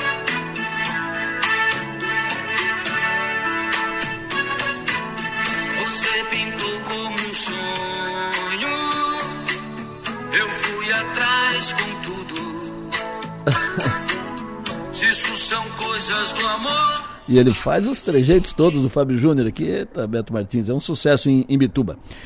O Piara, falando de uh, Jorginho Melo, articulações, Jorginho esteve ontem na, na Assembleia Legislativa, informa, a impressão inicial que se faria contatos e tal, mas ele ficou meio que na visita institucional. Mas ele está fazendo pontes nos bastidores, por exemplo, pontes aqui com os deputados para a eleição do presidente da Assembleia e pontes com Brasília. O Merizio, o Gelson Merizio, tem ajudado o Jorginho nisso, tem participado disso, tem feito contatos e tem feito a, a ponte do Jorginho com Brasília, com o, os representantes do, do governo Lula. O Jorginho já teria, inclusive, tido uma reunião com o Décio Lima para tratar disso, né? relacionamento, aproximação. O que, que já se pode uh, efetivar? O Jorginho deu algum sinal sobre presidência da Assembleia? De nome, tipo, ó, o candidato do Jorginho. O Jorginho vai operar para esse ou para aquele? Não, ainda não, Adeloro. O, o, que o Jorginho tem dito é que a presença da Assembleia nesse momento é, é, é mais relevante até do que a nomeação do secretariado. Ele quer resolver a questão da Assembleia. Ele não quer ter um, um, início de governo conturbado com um presidente da Assembleia que não esteja alinhado, que não esteja, que com quem ele não tem uma boa, uma boa relação. Então ele vai conversar com quem for preciso. Ontem ele teve, ele fez a primeira, ele ele estava submergido, né? Ele venceu a eleição, deu um monte de entrevista, aquele tipo de coisa. Depois deu aquela submergida, né? Saiu um pouco do radar e ele volta, volta, ele, ele sai da toca ontem, justamente primeiro, primeira visita de manhã ainda na Assembleia Legislativa, encontra o presidente Maciço Pelsa, dá uma circulada, eh, deve ter andado em outros gabinetes também, depois vai no Tribunal de Justiça, onde que é presidido pelo ex-colega de bancada dele, João Henrique Blasi, né, que era deputado do PMDB, agora é desembargador desde 2007 e é presidente do tribunal. O, então é, é, é ele, ele, ele, deu, ele fez gestos, né? E ele vai procurar. Então, como, como ele procura, ele vai, ele vai procurar os interlocutores tem, deve ter uma conversa, se não foi ontem, será breve, com o deputado estadual Júlio Garcia, porque na Assembleia não se constrói nada sem ele e não se constrói nada contra ele, né?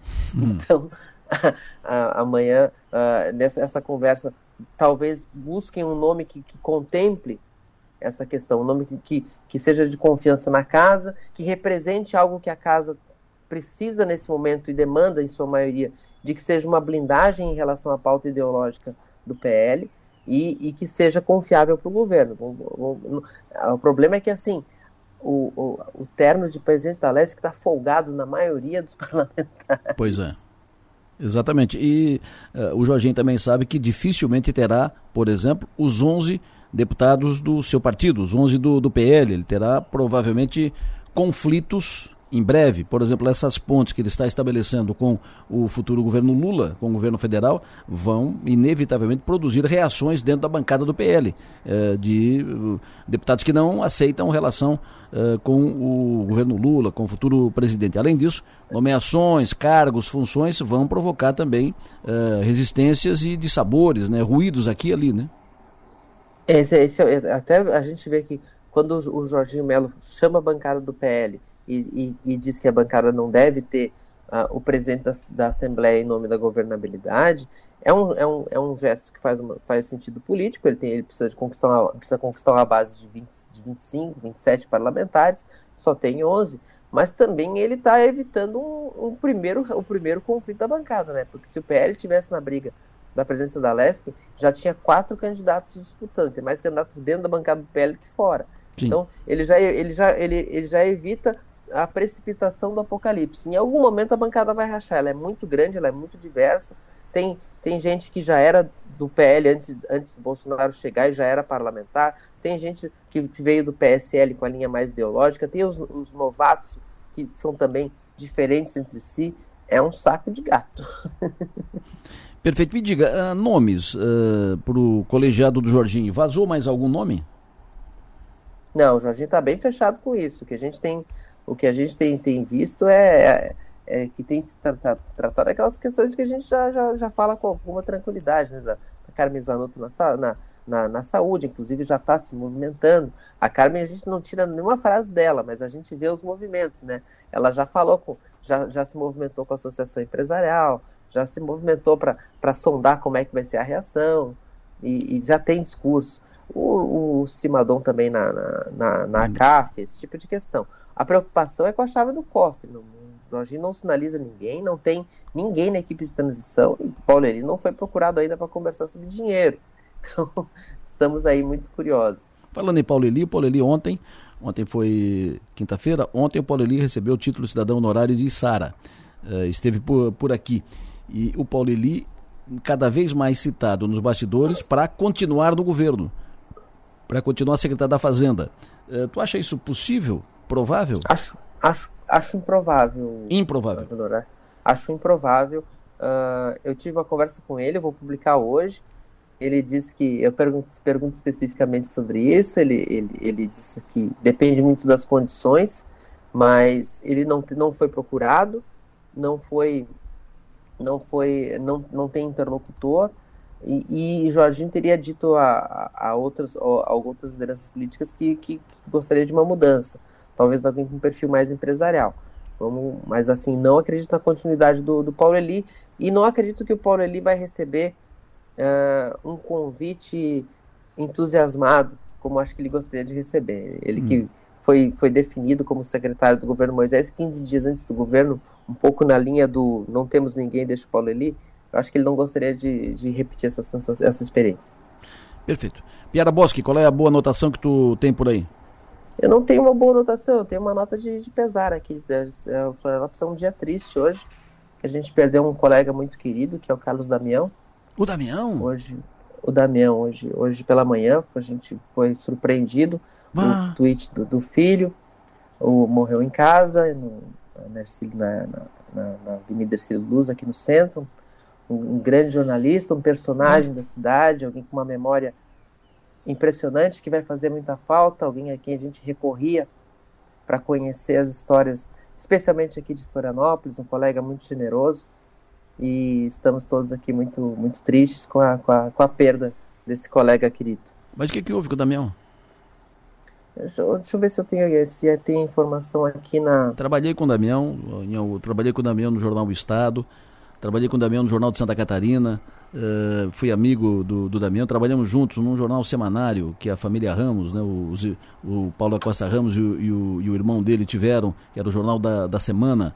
Uh, trabalhamos juntos, é um profissional competente, um intelectual, um grande jornalista, muito sério, muito ético, muito, muito zeloso, muito competente e um grande amigo, acima de tudo, uma, uma boa referência do jornalismo. Nossa, fiquei e um choque que, aqui que agora. Nunca, e alguém que nunca perdeu a indignação, né? O Damião era um indignado, ele estava sempre presente, sempre brigando, defendendo muito o que acreditava.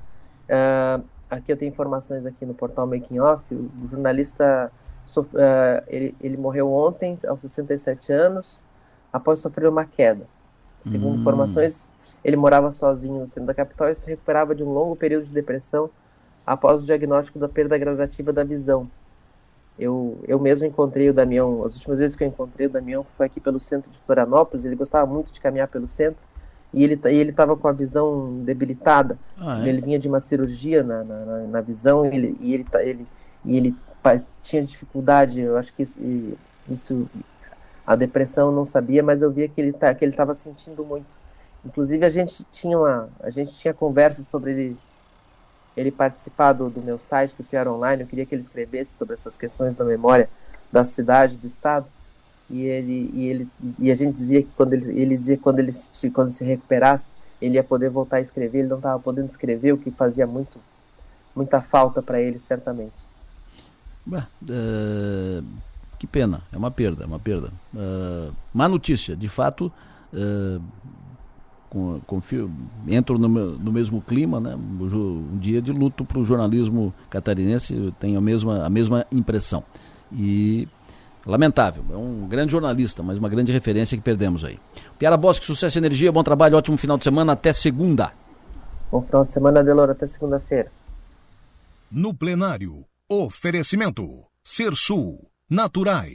Nossa natureza é se alimentar bem. E Zona Azul de Criciúma, sempre uma vaga para você. Eu vou para o intervalo, eu volto em seguida. Daqui a pouco nós vamos falar uh, aqui no programa sobre. Vamos falar com os prefeitos de Sombrio e Braço do Norte. Daqui a pouco nós vamos falar com o pessoal da CDL, expectativa verão. Uh, eu volto em seguida. Agora são 8h39, 8 horas e 39 minutos, o tempo passa rápido, né? Uh, aqui das minhas lembranças no Facebook, aqui cinco anos atrás, está aqui a foto, hoje lá no, no, Facebook da minha página, aparece lá nas lembranças, minha foto com a Ana Frida, o Arthur e a minha mãe. Porque a minha mãe fez aniversário dia 11, cinco anos atrás a gente fez a comemoração do aniversário dela uh, no dia de hoje, que era um sábado. Um beijo para minha mãe, Dona Lourdes, morando em Florianópolis. Tá com, tá com saúde, 96 anos, com, uh, com uma saúde, evidentemente, de uma pessoa de 96 anos, mas nenhum problema de saúde tem a minha mãe. Está lá em, em, em, Florianópolis, morando lá. Tive lá com ela no, final, no, no outro final de semana, exatamente no dia, no dia 11. Dito isso, vamos para frente. Márcio Sônico, traz o tempo, por favor. Adelor Lécia, ouvintes da Rádio Sol Maior, bom dia para todos. Então, a previsão, Adelor, até domingo, pelo menos, não tem qualquer previsão de chuva aqui para o litoral sul de Santa Catarina. Então segue esse tempo muito bom, com tardes quentes, mas não exagerado, né? Está chegando a 30 graus nas tardes, à noite cai sempre para os seus 12, 13, 14 graus. Assim é o dia de hoje também, começou com esses 10, 11 graus pela região. Amanhã vai, agora à tarde vai no máximo a 28, 30. Amanhã, sábado, também com bom tempo, Amanhã começando com 13, ou na madrugada com 13, vai no máximo a 31. Domingo também com bom tempo, bastante sol. Já tem uma certa nebulosidade, mas ainda com bastante sol. Começando com 14, vai no máximo a 31. E na segunda-feira é que começa a querer alterar um pouco a questão da chuva. Aí segunda-feira pela manhã nós vamos ter tempo bom e já na segunda-feira à tarde chove aqui na região. Uma chuva nada forte, mas chove já na segunda-feira à tarde e noite chove também na terça-feira que vem, chove na quarta-feira que vem. Então, a semana que vem, a chuva ela se concentra mais na segunda-feira à noite, mais na terça-feira e pouquinha coisa na quarta-feira. Total previsto para a semana que vem é, é de apenas 30 milímetros. Apenas porque a cada dia, Delor, a, as plantações perdem 3 milímetros. Então, a cada 10 dias dá 30. Então, para a semana que vem, está colocando 30 de chuva, que repõe o que faltou de chuva nesses últimos 10 dias. Quanto às temperaturas, gente, então, sempre esquentando um pouco mais, né? É, hoje vai a 29, 30 e, e até segunda-feira a temperatura chega a 34, 35. Aí, semana que vem, com a chuva chegando, uma chuva que não é tão volumosa, as temperaturas elas caem, mas não chega a fazer frio, não, viu? As máximas que caem, vai para 20, 24, 25, dá uma, dá uma refrescada boa na semana que vem, em função das precipitações. Quanto a vento, para quem vai para a praia final de semana, está colocando aqui um certo vento nordeste no sábado à tarde, domingo e segunda-feira. Então aí tem o um nordestinho soprando um pouco mais frequente na região a partir da, de, de sábado à tarde e domingo também. Então é isso aí, gente. Até segunda-feira, meio-dia, bom tempo, com noites agradáveis e tardes quentes, mas nada tão exagerado. Adelor Lessa. Previsão do tempo. Oferecimento. El Tarquim, gastronomia e lazer em uma experiência envolvendo fogo e natureza. Olha, eu estou lendo aqui agora na, no UOL, no site UOL, Qatar proíbe cerveja no entorno de estádios na Copa e gera crise na FIFA. Imagina. Uh, o governo do Qatar comunicou hoje, comunicou à FIFA, que vai mudar a regra de venda de cerveja durante a Copa do Mundo. Inicialmente, o acordo previa venda de bebida alcoólica no perímetro dos oito estádios em que a competição será disputada, mas isso foi cancelado. As tendas venderiam a bebida no entorno das arenas três horas antes da partida e uma hora depois. Agora, só vão comercializar cerveja sem álcool. A informação foi publicada pelo New York Times e foi confirmada pelo UOL, que apurou detalhes dos bastidores. A mudança causou grande insatisfação nos patrocinadores da Copa, especialmente a Budweiser, que é fornecedor oficial de cervejas da competição. Um dos pontos de insatisfação foi o fato de a decisão ter sido anunciada há dois dias da estreia. A reportagem apurou que a determinação partiu diretamente da família real do Catar. No domingo, o Catar joga contra o Equador na abertura da Copa. Desde o início, da, desde o início do dia, FIFA e representantes da empresa Budweiser já estão se reunindo para conversar sobre o tema. Internamente, não ficou claro para membros e funcionários da, da, entidade se a decisão foi tomada agora pelas autoridades ou se era algo já planejado, mas que teve o anúncio adiado. Torcedores que viajaram ao Catar tinham sido oficialmente informados de que o consumo de álcool seria liberado no entorno dos estádios. E agora? Dois dias, vamos fazer o quê? Cancela a Copa. Como vai, vai cancelar a Copa? Vai, e vão fazer a Copa sem cerveja. Sem álcool, sem bebida alcoólica. Não vai ter bebida no estádio e não vai ter bebida no entorno dos estádios. Decisão que está anunciada agora. Aproveitando o nosso 48, está destacando agora na, na, sua capa a possibilidade de retorno da Guarda Municipal em Criciúma, é apresentado em audiência pública. Falamos sobre isso há pouco aqui com o vereador Salésio Lima, que foi um dos proponentes da audiência pública realizada ontem à noite em Criciúma, para discutir a questão da segurança pública. Uma das propostas tiradas da audiência pública é o retorno da Guarda Municipal em Criciúma. O detalhamento do assunto está aqui na capa do portal 48. Também na capa do 48, caminhão pega fogo na BR-101 e deixa trânsito lento. Sobre esse congestionamento, o BR ficou fechado no começo da, da manhã e tal. Agora está uh, tá passando, mas é por um desvio, né, e por isso o trânsito lento aqui na altura da Portinari, por aqui e tal. Pórtico, no sentido sul-norte, porque pegou fogo um caminhão um pouco mais à frente, depois do trevo da Vila no... depois do trevo da quarta linha, ali perto da, Vri... da Vidres ali, que o caminhão pegou fogo queimou tudo o caminhão. E aí por isso remove caminhão e tal. Trânsito ficou parado, lento, fechado durante um, momento, um período de tempo do, no começo da manhã, depois das 5 e meia da, da, manhã, e agora o trânsito segue lento ali naquela região. Os detalhes estão aqui com fotos, muitas fotos e tal, aqui na, na capa do 484 numeral 8 por extenso.com.br. Voltando aqui para a pauta, tenho o prazer de trazer ao programa a prefeita de Sombrio, prefeita Gislaine Cunha. Prefeita, bom dia. Bom dia, Delor. Bom dia, ouvintes. Um prazer sempre estar aqui trazendo boas informações aí para todos, né? Sempre bom recebê-la. Temos um, um, o maior orgulho de, de recebê-la aqui. Muito obrigado pela sua atenção. Prefeita Gislaine foi vice-prefeita e agora prefeita, foi secretária uh, municipal, família, família tradicional da política de, de Sombrio. Prefeita Gislaine que recebeu um prêmio de prefeita inovadora no Congresso Catarinense de Cidades Digitais Inteligentes Uh, ela recebeu o prêmio pela implementação de mais de 300 lâmpadas de LED. Quero ouvi-la sobre isso, prefeita. Então, fizemos um grande investimento, foram 370 lâmpadas de LED, é, isso proporcionando mais segurança, cuidando da população, da forma como nós estamos fazendo investimento, muitas pavimentações, e agora, né, é, deixando a cidade ainda mais clara, mais segura, mais bonita, a, né, a todo sombriense. E junto com esse investimento também uma grande parceria, que a cidade está clara, mas ela precisa ainda estar mais segura, foram 16 câmeras é, de vigilância, né? Então, assim, fizemos um cercamento eletrônico na cidade, é uma parceria com a Polícia Civil e Polícia Militar, é, onde a, a, né, os dois comandos, eles fazem essas escolhas de onde colocar essas câmeras, e dentre essa, é, uma exatamente com leitura facial. Então, proporcionando né, é, tudo isso à população, são muitas obras, muitos investimentos, mas é, com, estas, com esses dois investimentos, de fato, foi uma grande inovação.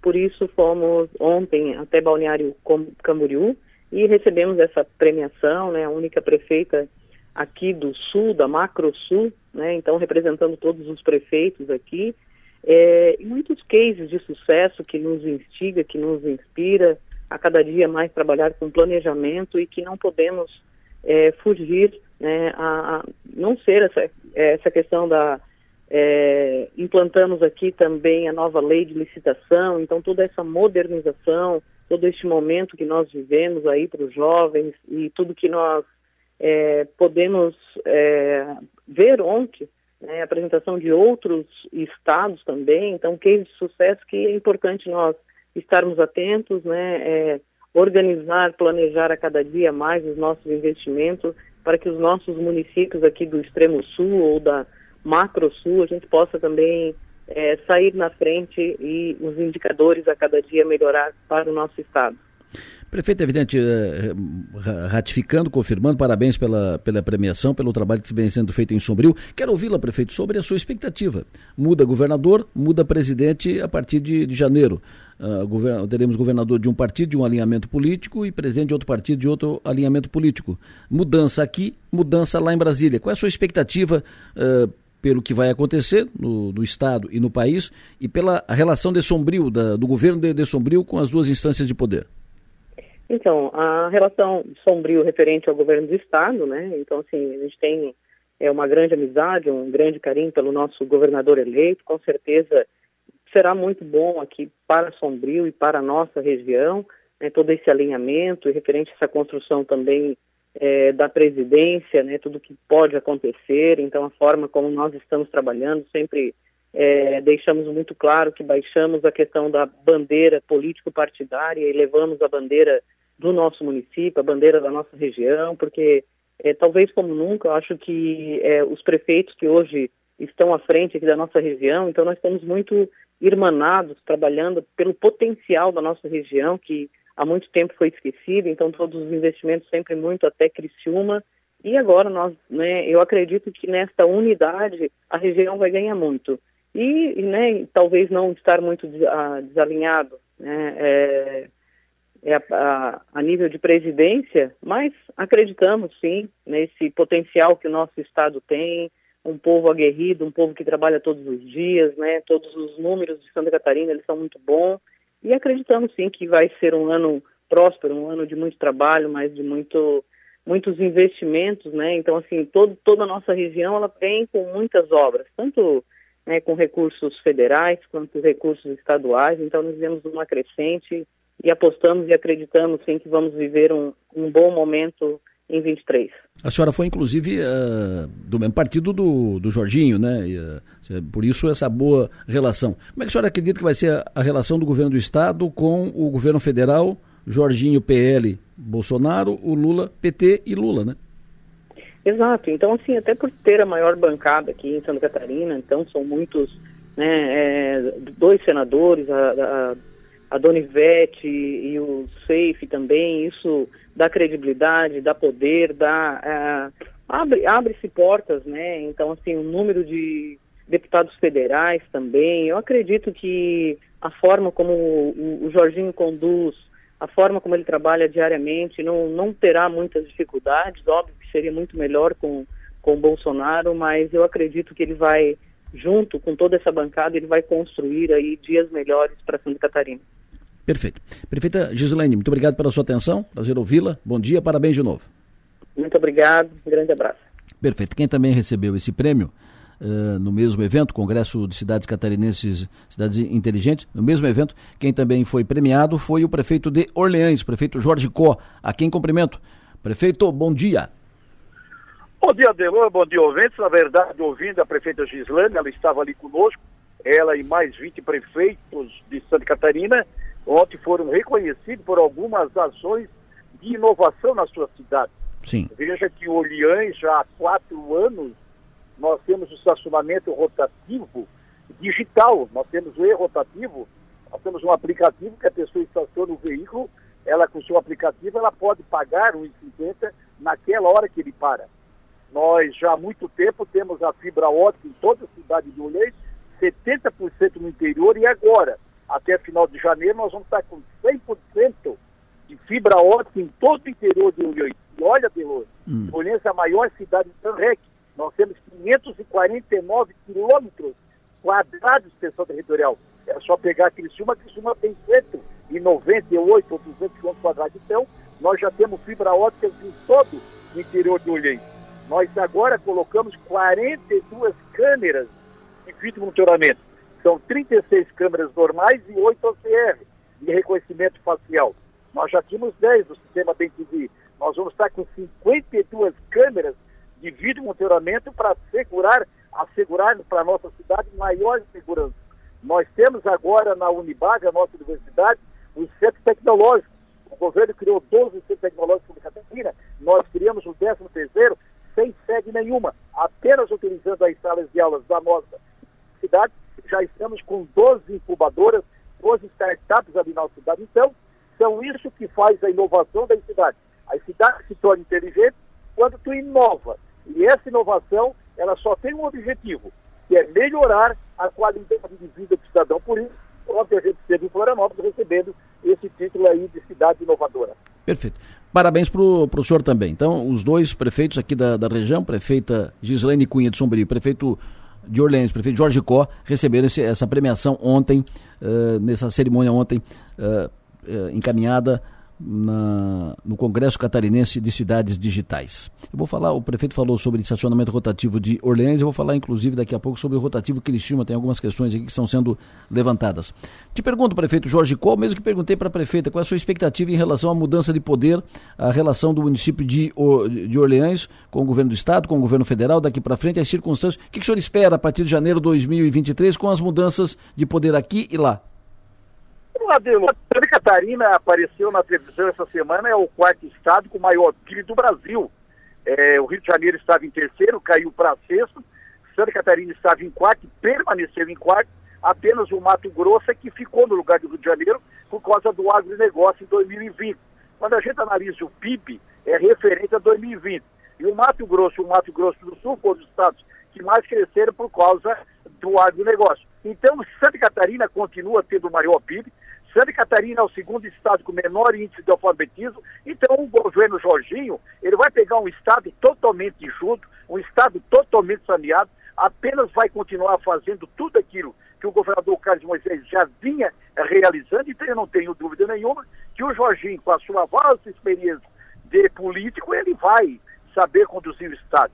E Orleans não é diferente, eu faço parte do MDB, o Jorginho do PL, o Jorginho foi eleito pelo PL e o governador é de Santa Catarina. E o Oriente faz parte do projeto de Santa Catarina, então não tenho dúvida nenhuma que o Jorginho será um grande parceiro de Oriente como dos municípios. Até porque hoje o Estado vive um momento bom e temos muitos recursos aí para distribuir entre os municípios. Teve o problema do Plano Mil, conversamos com o promotor Fernando Comim, vamos conversar com o Jorginho segunda ou terça-feira para melhorar a roupagem do Plano Mil, e aí então cabe ao governador continuar os seus trabalhos. Governo federal, votei no Bolsonaro, torço para o Lula, quero que o Lula faça um bom governo. Mas se o Lula começar a dizer as bobagens que o Bolsonaro disse no passado, que cai bolsa, aumenta dólar, nós vamos estar estripados. O momento agora é do Lula trabalhar, não pegar carona em avião de empresário que já foi preso e condenado e falar menos bobagem. O Bolsonaro pagou pela língua. O Lula nem assumiu, deve pagar pela língua, porque diz uma bobagem, a bolsa sobe, aliás, a bolsa desce, o dólar sobe, a economia, ela muda toda uma história de um país. Nós temos que resgatar o social, temos. Temos que matar a fome de toda a população brasileira, temos. Mas com menos bobagem e mais trabalho. Essa é a visão que eu tenho.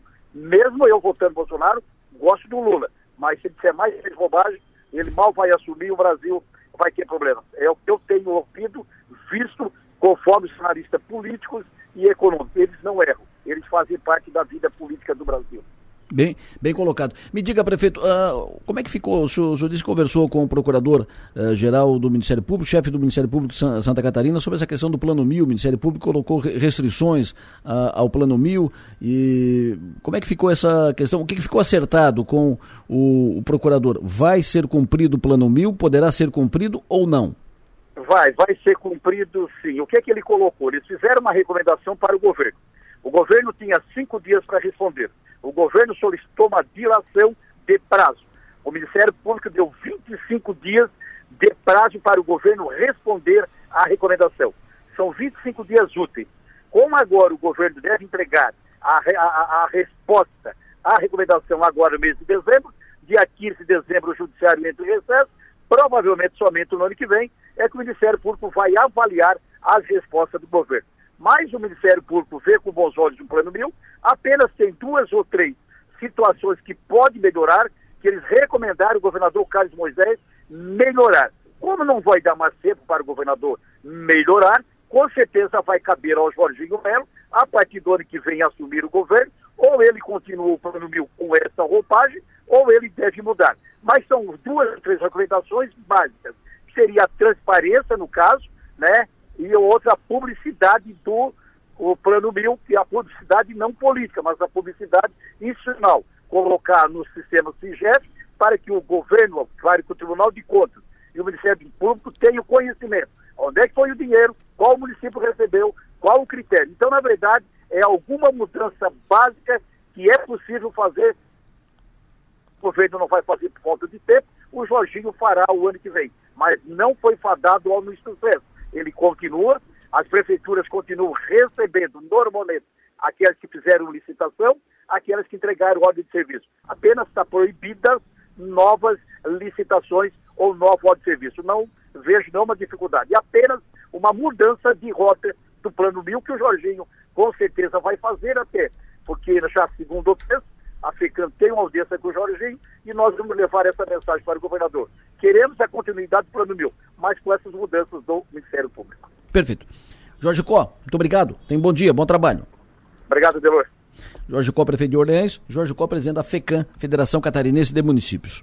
É, falando em governo Jorginho, o ouvinte me perguntou aqui, quem perguntou antes foi o Agnaldo, me perguntou aqui o seguinte, há alguém da ANREC cotado para compor o governo do Estado no primeiro escalão, o segundo escalão? Olha, é, cotado, tem o citado, que não é por influência política e tal, por força política, mas pela sua relação com o Jorginho, que é o Natan Monteiro, que está cotado, mapeado, para fazer parte da estrutura do staff do Jorginho. Pode ser chefe de gabinete, pode ser chefe da Casa Civil, mas agora chefe da Casa Civil estão falando no, no, em outros nomes, uh, nomes com maior, maior uh, relevância no cenário político estadual. Uh, o, o, Gustavo Schubert, que foi secretário da Casa Civil da Daniela Rainer, naquele, num período de interinidade, indicado pelo Jorginho, é o mais cotado para assumir a Casa Civil do governo. Né? e entre outros nomes. Então o Natan vai, será do staff do Jorginho. O Natan hoje é da, uh, do gabinete do Jorginho no Senado, é o assessor mais próximo do Jorginho. E certamente ele está no staff. Repito, pode ser assessor direto do Jorginho, pode ser chefe de gabinete, pode ser uma outra função, não sei se chefe da Casa Civil, talvez mais próximo do Jorginho como chefe de gabinete.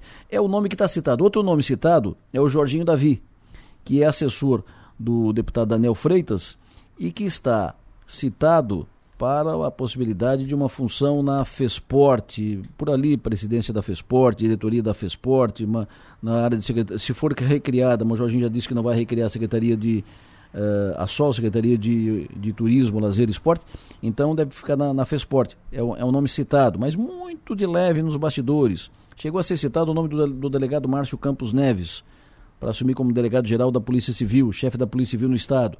Mas salvo melhor juízo, a indicação teria batido na trave por divergências internas aqui no PL e também porque a, a indicação mais forte que, que na Bolsa de Apostas hoje é, é mais cotada é a Tânia, que foi candidata a deputada, é de Joinville e é delegada, que se, uh, estaria mapeada para assumir como chefe da Polícia Civil no estado de Santa Catarina.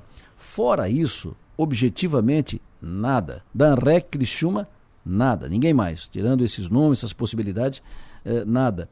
Do Sul, Vonei Weber continua citado para a Secretaria de Infraestrutura, mas a, a última informação é que o Jorginho já teria inclusive convidado ou sondado o Carlos Chiodini, deputado federal, para assumir a Secretaria de Infraestrutura. Com isso, abriria a vaga para o uh, Vampiro assumir como deputado federal. Mas tudo no campo das especulações muito leves, né? porque o Jorginho não tem aberto nada o Piara pouco confirmou aqui, o, a prioridade do Jorginho nesse momento é fechar, a, a, concluir a articulação para a eleição do presidente da Assembleia e para a montagem de uma, de uma base que lhe dê pelo menos 30 votos na Assembleia. Esse é, o, esse é o objetivo do Jorginho, ter uma base de apoio na Assembleia com pelo menos 30 deputados, 30 dos 40. Ou seja, para ele trabalhar com folga, para uh, impor medidas uh, ou encaminhar medidas, propostas, projetos, nomeações que, que não que não deixem ele daqui, daqui a pouco na encruzilhada. Né? Se tiver uma margem apertada, se tiver uma base de 21 votos, daqui a pouco uma nomeação causa uma dissidência, ele perde a maioria na, na Assembleia. Então ele quer isso, trabalha com uma margem de 30 votos, 30 deputados, para caminhar mais tranquilo, poder encaminhar o seu governo. Voltando para cá, para a paróquia, uh, estacionamento rotativo. Recebi hoje uma mensagem da Andréia, Andréia Sequinel. Ela me contou o seguinte: nosso comércio está sendo prejudicado com o um novo estacionamento rotativo. Nossos clientes não têm nenhuma tolerância. Aqui o cliente não tem tolerância. Os, os clientes não têm tolerância do rotativo. Não tem tolerância do rotativo para os clientes da, da loja, do estabelecimento da Andréia. Os clientes param o carro e já tem que pagar. Se passar dois minutos do tempo, leva multa. E assim, para pagar no aplicativo, tem que uh, pagar, pagar 15 reais, desconta 2,50 e o que sobra fica como bônus, que não tem uh, o direito de cancelar em, em 15 minutos. Aí te pergunto, o dinheiro é diferente do bônus? Além de aumentar o valor de 2 para 2,50, ela diz que hoje vai no PROCON. Tem outras tantas, outras muitas reclamações sobre isso, sobre facilidade de relacionamento, cartão, venda e tal, é, não, não está ágil, não está fácil o acesso. Reclamação sobre tolerância, tem várias reclamações. É claro que o rotativo ainda está, esse novo rotativo ainda na, na fase de adaptação, mas é preciso uh, ficar atento e ficar com os ouvidos abertos à voz das ruas, porque tem muitas reclamações sobre, uh, sobre atendimento. Sobre essa questão da tolerância, tem muitas reclamações sobre isso. É preciso ouvir a voz das ruas nessa questão do rotativo. Eu volto já. Olha, o ouvinte chama atenção, o trânsito agora confuso, trancado, travado ali na Avenida Centenário. Bom dia, Delor. Jackson aqui, o trânsito na Centenário em frente ao Terminal Central está extremamente lento e com filas. Até na sinaleira também ali, e está no Santander ali, ok? Perfeito, ele me mandou foto aqui, inclusive. Em princípio não é nada, é trânsito mesmo, é, é movimento. Vocês sabem, tem, sempre tem que estar ligado nisso. São mais de 400 carros emplacados, carros novos emplacados todo mês. Então, todo mês, tem mês que vem a 300, tem mês que vai a 500 e tal, mas vou pegar por média. 400 veículos novos que vão para a rua. 400, mais 400, mais 400, mais 400, mais 400 por mês. Então, não há rua. As ruas são praticamente as mesmas. As ruas aqui da, da, da área urbana da cidade, do, do, centro da cidade, são as mesmas. Então, é claro, tranca tudo isso. Então, quem está agora se, se deslocando e está projetando pegar a Avenida Centenário da rodoviária até o terminal, até o terminal central, é bom pegar outro caminho, rota alternativa, porque vai pegar engarrafamento, vai pegar trânsito, vai pegar trânsito lento, está tudo trancado, tudo travado aqui na área central de Criciúma, na Avenida Centenário.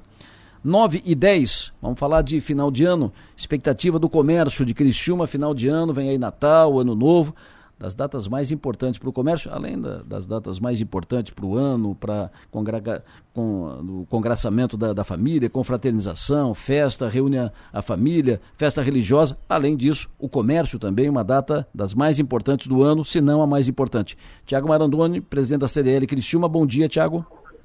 Bom dia, Delor. Bom dia a todos os seus ouvintes. É um prazer estar conversando com vocês. Sempre bom te ouvir. Muito obrigado. Qual é a expectativa da CDL, dos comerciantes de Criciúma, Natal 2000, essa, esse período de Natal 2022? Evidente que para o comércio isso começa antes, com movimentação no comércio, contratações para o comércio, vendas no comércio. Qual é a expectativa, a projeção, Tiago? Então, a projeção muito positiva, tá, Delor? A gente tem aí uma, um sentimento muito legal porque a gente tem aí a, melhor data do varejo, né, que é o Natal, aí representa mais de um terço aí da, do giro do ano. Então, os comerciantes eles se preparam muito para isso e a CDL de Cristina está sempre aí é, ajudando, trazendo coisas importantes para os lojistas aí é, melhorarem o seu desempenho em vendas e a sua experiência com o seu cliente.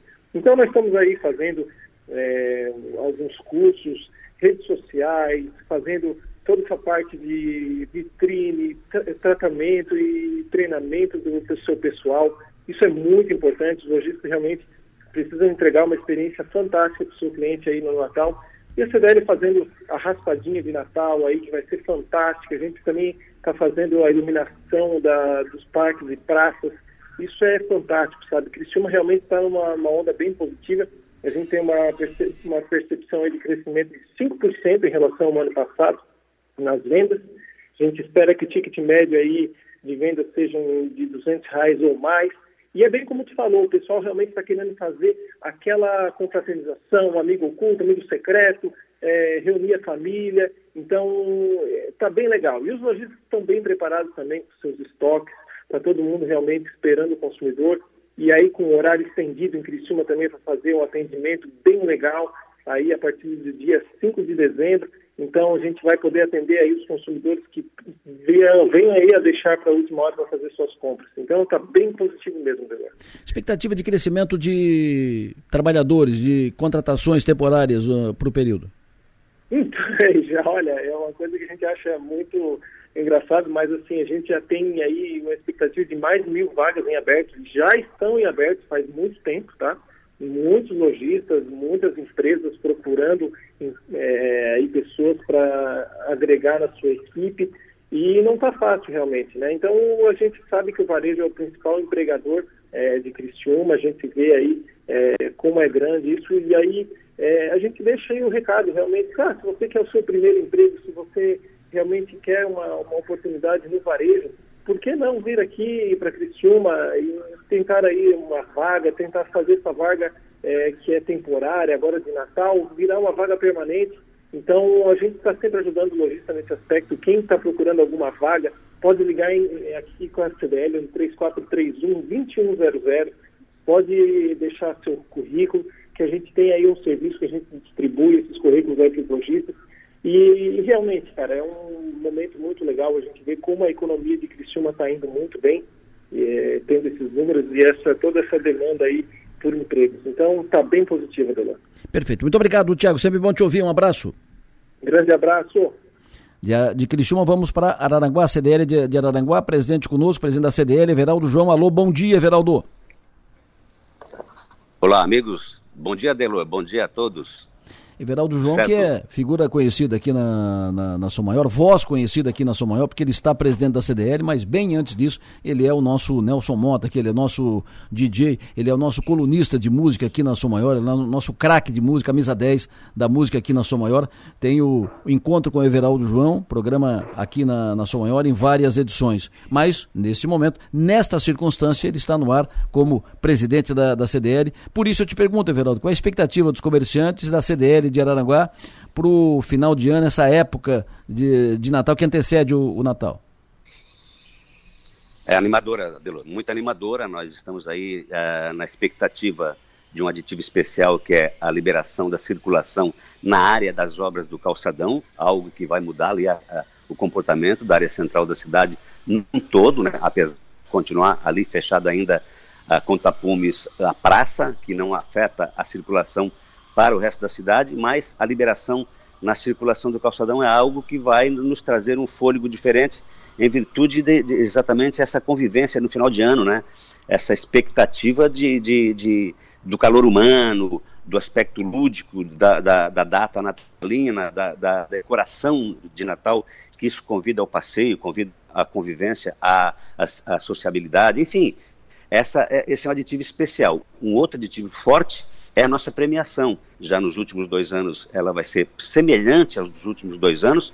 Nós eh, lançamos a campanha no sábado, quando foi um sábado mais, e vamos, sortear aí a partir do dia 10 de dezembro, serão três sábados de grandes prêmios. Nós vamos sortear uh, nessas datas, 10, 17 e 24 de dezembro, teremos, vamos sortear quatro motocicletas Honda 160, uh, 20 smartphones, 20 bikes top de linha, 20 uh, eh, vales compras no valor de mil reais e 40 vales compras de, de 500 reais.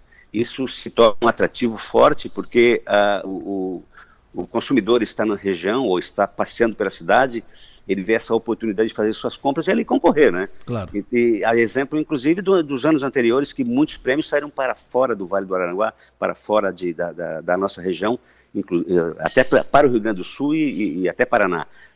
Está ali passeando, a cidade é uma cidade turística, convida para essa, essa passeio de final de ano e vai, opa, premiação é atrativa e vai lá, compra e acaba ganhando um prêmio interessante.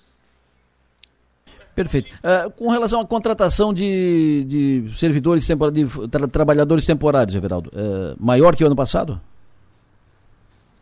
Superior, é, bastante, bem grande, bem grande a, a procura. O, o, detalhe não existe mão de obra. Nós temos dificuldade, a, o comerciante a, diariamente entra em contato com a CDL pedindo indicações, pedindo. Porque, como disse o Tiago, esses empregos temporários, eles acabam, muitos deles, se tornando efetivo, é, é permanente depois do Natal, porque nós temos também é, problemas de, de, capta, de capacitação, né? Claro Uh, chega nu, cru para atender no balcão ou para atender de uma forma geral, sei lá, ou mesmo fazendo, sendo um assistente de, de, de vendas, uh, ele tem que ter um mínimo treinamento para que não seja o cliente mal atendido, né? Que, aliás, isso é um, um, uma reclamação do consumidor que às vezes entra no lugar nem bom dia sequer ele recebe, né? É verdade. Então, é, precisa um, um, uma capacitação mínima e para isso requer tempo. Nós estamos já meados do mês de. passando do, do, meio do mês de novembro, e existe uma carência grande de mão de obra na, no comércio local. Ah, Para ter uma ideia, só no, no Center Shopping, que é um grande parceiro da nossa promoção, ah, eh, dos últimos dois anos, ele se, se, se aclopou, acoplou no, no, no Natal premiado, eles estão lá com mais de 100 vagas abertas e estão com dificuldade de preenchimento. Então, para você ter uma ideia de, de como cresce, né, e como a expectativa é forte para as vendas do final de ano e como é carente de mão de obra. Perfeito. E a música? Como é que está o, o A encontro? música, a, a música, infelizmente, é entristecidos, né?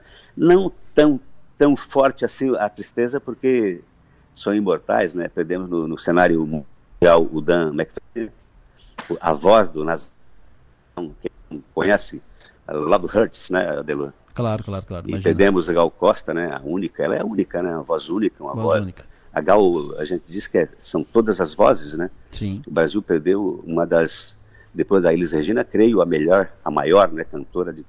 Ela é imortal. Então, são três imortais, incluindo aí o Rolando Boldrin, né? Que um, um- um contador de causos, um cara que divulgava música de raiz brasileira, Isso. um, um talento.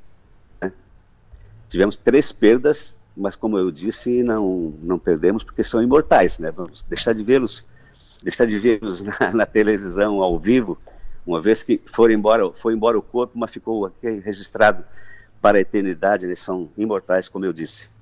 Por que, que o encontro com o Everaldo João saiu aqui pertinho do meu horário aqui? Por que, que tu, Porque o- o- por que essa tua discriminação? Por que, que tu quer o dono distância? da o dono da o dono da rádio tem alguma coisa contra mim, Adelor. Ele Por que tu, por- porque como dizem lá na co- como dizem na, na coloninha aí na, no Araranguá, como diz na, na coloninha, por que que tu agarrou distância? Eu fiquei, eu ficava feliz quando tu dizia assim, agora na sequência Everaldo João com o encontro e tal, pá. Agora não escuto mais, rapaz. Eu acho, fiquei triste. Ficaste Muda, Adelor, bota eu depois de ti. Então tá. A partir de hoje, a partir de hoje, ponto, sem conversa, Adelor, sem, sem delongas. Adelor, a partir de hoje, não, deixa- a partir de hoje o meu programa fecha com encontro com o Everaldo João. O retorno. Oh, meu Deus, daí eu fiquei agora muito feliz. Porque daí minha audiência multiplica, né? Imagina. Minha a audiência minha, multiplica. a minha multiplica, porque daí a- agora as pessoas vão começar a me ouvir para te ouvir. É, e deixa eu chamar a atenção o seguinte, semana que vem, tô colocando uma música da Gal, que a Gal regravou. Hum. É muito interessante essa música, tá? Porque ah, ela, ela, ela, ela, ela foi ousada na época, né? Nos anos 80. Ela gravou Índia, que era um- uma música do folclore paraguaio, né? Isso. É uma música, uma música com menos de dois minutos. Ela fez um- um- uma música de quase cinco, ali- aliás, com a orquestra e a abertura tem mais de quase seis, ou mais de seis até. E ela foi na época meio criticada, inclusive o disco, né? é, O disco. Eu estou contando isso lá, acho que é melhor deixar para o pessoal Deixa para depois. que vem. né? Claro, claro. Se- Semana que vem isso? Semana que vem, durante a semana, vai rodar a música Índia com a Gal Costa. É uma música Tá melancólica e com ela ganhou, um- um- ganhou uma pitada ainda mais forte, né? De melancolia. Tá bom. Porque é a música do folclore, né? O folclore paraguaio. Mas a partir de hoje, Uma guarânia. a partir de hoje eu fecho meu programa com encontro com o Everaldo João. Oh, me deixasse feliz. Espero que os ouvintes gostem. Um abraço, doutor. Sucesso e energia, sempre bom ouvi-lo aqui. Para todos, pra todos que nos ouvem também, para você também, obrigado para toda a família. Obrigado, Adelor. Fique agora com essa dica da Clínica de Olhos de Araranguá. Aqui é da Clínica de Olhos São José de Araranguá. E hoje vamos falar sobre as dúvidas mais comuns sobre a catarata. Selecionamos algumas perguntas mais frequentes sobre esse tema que recebemos aqui no nosso consultório. A primeira é: a catarata ocorre nos dois olhos? Olha, depende do paciente, pois tem paciente com catarata em um dos olhos, mas outros podem ter nos dois. Tudo vai depender da sua causa. Quando relacionada à idade, doenças sistêmicas ou ao uso de corticosteroides sistêmicos, geralmente é bilateral. Poderá ser unilateral se for secundária à doença ocular ou ao trauma do olho acometido. Outra pergunta frequente que vemos é se catarata pode levar à cegueira. A resposta é sim. Pode levar à cegueira se não fizer o tratamento, pois é uma cegueira reversível. Por isso, é de suma importância ter o diagnóstico precoce e cuidar da saúde ocular. Além disso, você deve estar se perguntando quando é o momento ideal para fazer a cirurgia. Vou ser franco com vocês, isso vai depender das dificuldades do paciente, porque a catarata vai bloqueando a formação da imagem em nossa retina. Então, quem tem a sua atividade diária afetada é importante fazer a cirurgia. Assim, além de não correr o risco de ficar cego, o paciente volta a ter qualidade de vida. Até porque, além de retomar a rotina normalmente, o paciente em geral não precisa usar mais óculos. E fiquem tranquilos, a catarata não volta após o procedimento cirúrgico. Não há outro tipo de tratamento para a catarata além da cirurgia. Por isso, não caia em propagandas enganosas, querendo vender remédios ou exercícios para a cura da catarata, porque isso é uma grande cilada com fins comerciais apenas, sem nenhum interesse em cuidar de sua doença. A Clínica de Olhos São José de Araranguá está aqui para te ajudar a tratar o seu problema. Conte com a gente. Perfeito. Agora vamos falar de vinho. Eh, estamos indo para a reta final do, do programa e como toda sexta-feira a gente fecha a semana, sextou, fecha a semana. Sexta-feira tem tudo a ver com vinho à mesa. A Dega Bistec apresenta Um Mundo dos Vinhos, sem mitos nem segredos, com o enólogo Fabiano Mazili, da rede Bistec de supermercados. Alô, doutor Fabiano. Alô, doutor. Bom dia. Bom dia, Delor. Bom dia a todos os ouvintes. Prazer estar aqui com vocês mais uma vez. Imagina, sempre bom estar contigo, sempre bom te, te receber aqui, aqui no programa e sempre bom falar de vinho contigo. Então, Adelor, hoje com esse com esse calor, Adelor, eu escolhi um branco. Claro, claro, claro. Eu escolhi comentar contigo e com os ouvintes um branco muito diferente e muito especial. Te explico por quê. Hum. Ele é diferente, pois trata-se de um vinho da Grécia, pouco comum no mercado brasileiro, mesmo a Grécia estando nas origens da história da vitivinicultura mundial, Adelor. Em especial porque, além de ser um vinho de ótima qualidade, eu tive o prazer de conhecer e fazer amizade com a enóloga Teodora Rovales durante nossos estudos na Universidade da Borgonha, na França quando na época eu estudava enologia e a Teodora fazia uma pós-graduação em viticultura. E os vinhos gregos, Adelor? Você já teve oportunidade de conhecer? Já, já. Uh, vinhos gregos. Eu tomei na essa semana, sexta-feira, se, sábado à noite, sexta-feira à noite, tomei um vinho grego, uh, um branco grego maravilhoso. Maravilhoso. Que legal. Já experimentou tintos também, Adelor? Tintos só, também, só tintos também, tintos também. Interessante, né? Como uh, Hoje, você falava em vinho até bem pouco tempo, vinho era na Europa, ali, Itália, França, tal, aí depois lá o, o Vale do Napa lá nos Estados Unidos, aí, aí tu, tu, tem aqui o, o, Novo Mundo, aí Chile, Argentina, aqui, tal. Mas daí você começa a descobrir que fazem vinho muito bom na Grécia, fazem vinho muito bom pelo mundo, tudo que é canto do mundo fazem vinho na Alemanha. Uh, Exato. Fazem vinho bom por tudo que é canto. Aqui, do lado, aqui, na, na região aqui, na nossa serra, na Serra Gaúcha, aqui, fazem vinho por tudo que é canto. Hoje é bom porque tem vinho bom por todo mundo, né, meu? Exatamente, Adelor. A gente tem. Avançou muito, né? A, a, as técnicas de viticultura Isso. e enologia, né, Delor, avançaram Sim. muito no decorrer dos séculos e dos milênios, e justamente a Grécia, né, é, depois ali do, da, que, o, que a vitivinicultura ali, onde tem a origem ali no, onde é o país da Geórgia hoje, foi migrando, né, para o Mediterrâneo, Sim. o primeiro país que, que, a, viti, que a viticultura, né, e a, e a enologia, né, a vitivinicultura é, realmente se consolidou e continuou a se espalhar para o resto do Mediterrâneo. Depois veio o Império Romano, a questão da igreja, que também foi um dos vetores de dispersão da cultura do vinho, mas a Grécia está ali na base, no berço, né, Adelor? Então, isso. eles têm uvas, eles têm centenas de uvas nativas, uma mais interessante que a outra, e eles conhecem essas uvas há milênios, né, Adelor? Então, realmente é, é, é uma experiência muito bacana para quem se interessa, quem gosta de vinho, quem se interessa pela história do vinho, é, especialmente quando a gente tem um produto muito bem elaborado, como é o caso do, da, da vinícola Rouvales, que eu vou apresentar para vocês hoje, que é um, um produtor recém-chegado às adegas do às adegas do Bistec, né? Realmente é uma novidade, uma coisa pouco comum, né? Só quem quem é muito fuçado, quem vai muito atrás, uhum. como é o seu caso, né, Delor, consegue de vez em quando experimentar umas, umas pérolas assim, e a gente está trazendo isso para é, né, para os clientes do Bistec poderem ter essa oportunidade com uma vinícola que eu assino embaixo com muito gosto e muita satisfação, Adelor. Então a Rovales é uma vinícola familiar, que faz um trabalho muito interessante, muito especial nos vinhedos orgânicos, para obter uvas de ótima qualidade, sempre com cuidados muito especiais com o meio ambiente e com, a, né, com as plantas, com o vinhedo no geral. Então, os vinhedos, Adelor, estão plantados nas montanhas do Peloponeso, uma região da Grécia, entre 840 e 1.100 metros de altitude em relação ao nível do mar. Então, você imagina a vista, né, Adelora, o visual que tem ali, né? A Grécia cercada pelo Mediterrâneo, a gente ali, em média, ali, mil metros de altitude com esses vinhedos, o que aporta muito aquela característica mediterrânea, né, nos vinhos, mas também esse frescor extra é, que, a, que a altitude vai proporcionar, né, às uvas e, consequentemente, ao vinho.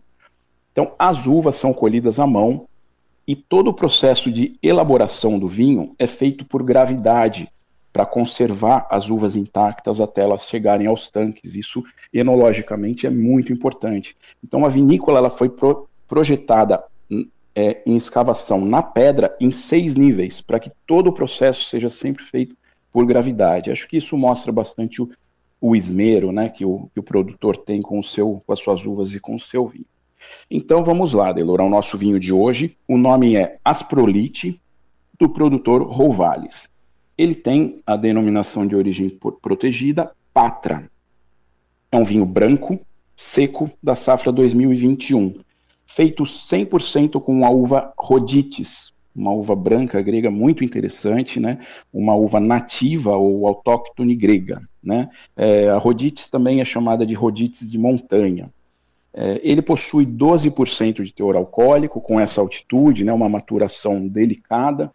É, visualmente, ele ap apresenta um amarelo palha ligeiramente esverdeado, bem condizente com a safra recente e a boa conservação do vinho. Em nariz, ele traz bastantes, bastante frutas e flores brancas, como pera, damasco, bergamota e flor de laranjeira. Ou seja, uma boa complexidade, uma boa gama de, de frutas e flor, é, e é muito agradável aromaticamente, Adelor. Na intensidade aromática justa, sem ser exagerado, assim, realmente um vinho muito interessante aromaticamente. E quando a gente traz o vinho em boca, ele traz uma acidez deliciosa, provavelmente que tem essa relação não só com os solos, mas também com a altitude né, que o vinhedo está.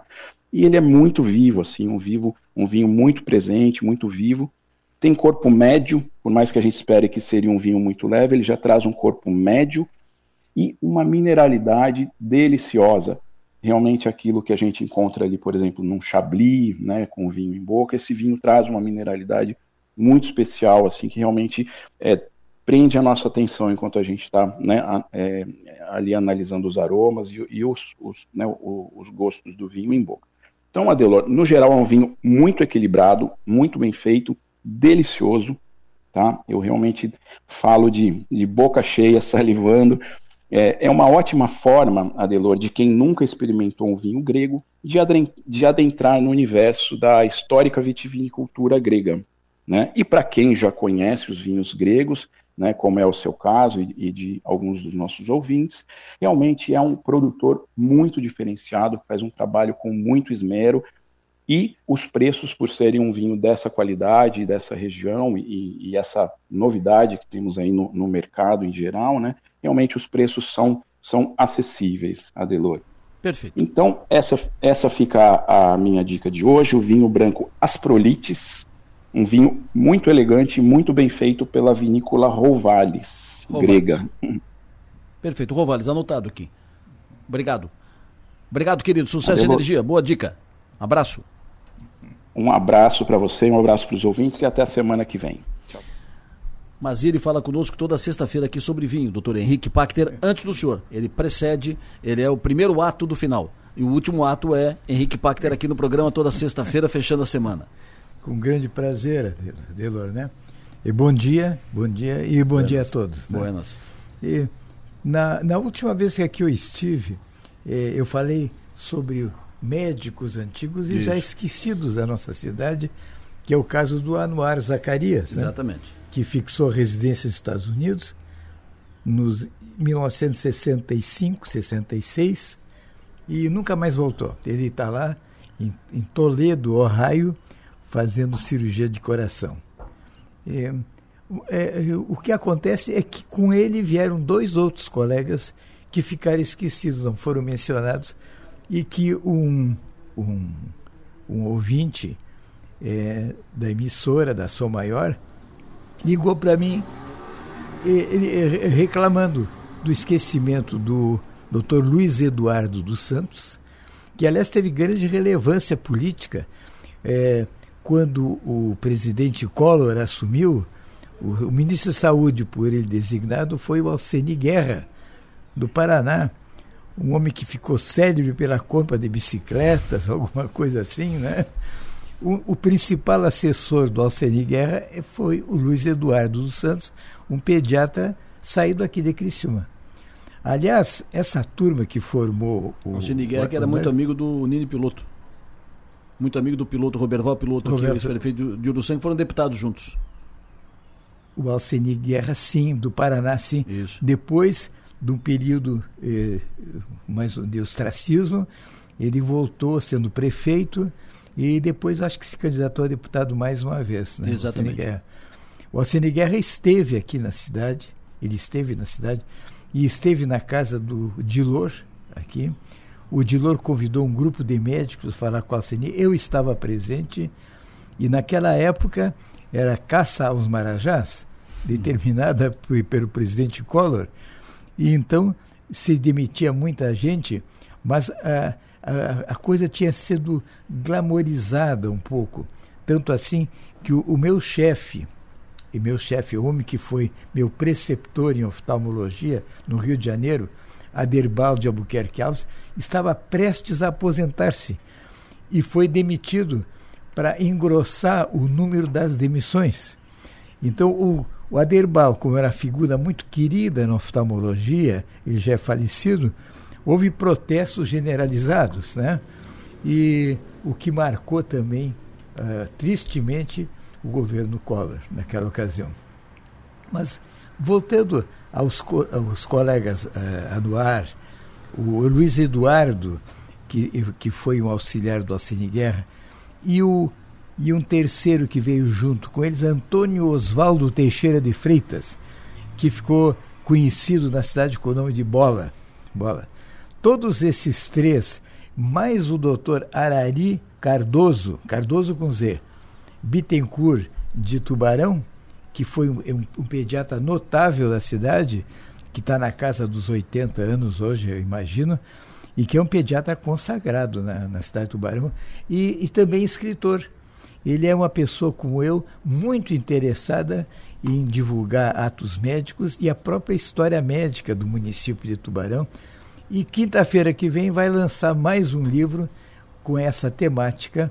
E eu eu quero estar presente, ele me, me convidou e eu de, devo estar lá presente, e, e, no qual ele esmiuça esses detalhes que vão desaparecendo com o tempo. Né?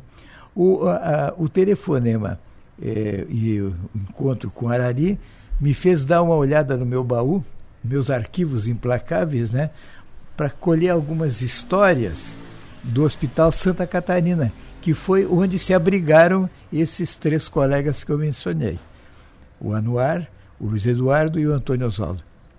Os três foram, eram jovens, extremamente jovens, formados em 62, em 64 já estavam todos é, trabalhando aqui na cidade. E, e, e, então as histórias que surgiram eram, as, as, mais incríveis, né? Eu me lembro de uma história do Anuar em, que ele estava é, atendendo ambulatório no Hospital Santa Catarina.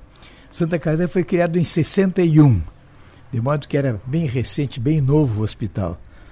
E, e tendo seu primeiro diretor, Dino Gorini, primeiro diretor.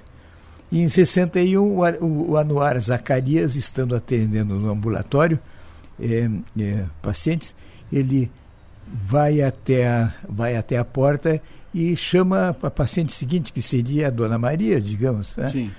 E como não aparece ninguém, eles chamam o seguinte, que seria o seu Alfredo, digamos assim, né? É, aí quando ele abre a porta, ele se dá com, com duas pessoas, né?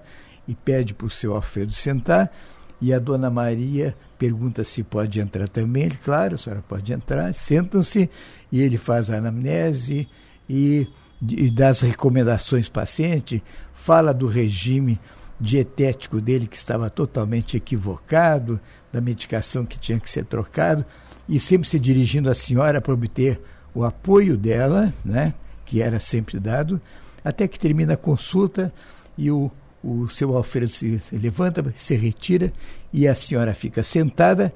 Ele pergunta, o Anuário pergunta para a senhora: a senhora não vai, não vai acompanhar o seu marido? Não, eu nem conheço ele. Essa é uma das histórias. nem sei quem é. e a outra contada pelo, pelo Bola, pelo, pelo Antônio Osvaldo, se refere a, a, a no, no, no antigo Hospital Santa Catarina tinham apartamentos, tinham enfermarias e tinham pequenas enfermarias em que cabiam dois, às vezes três pacientes.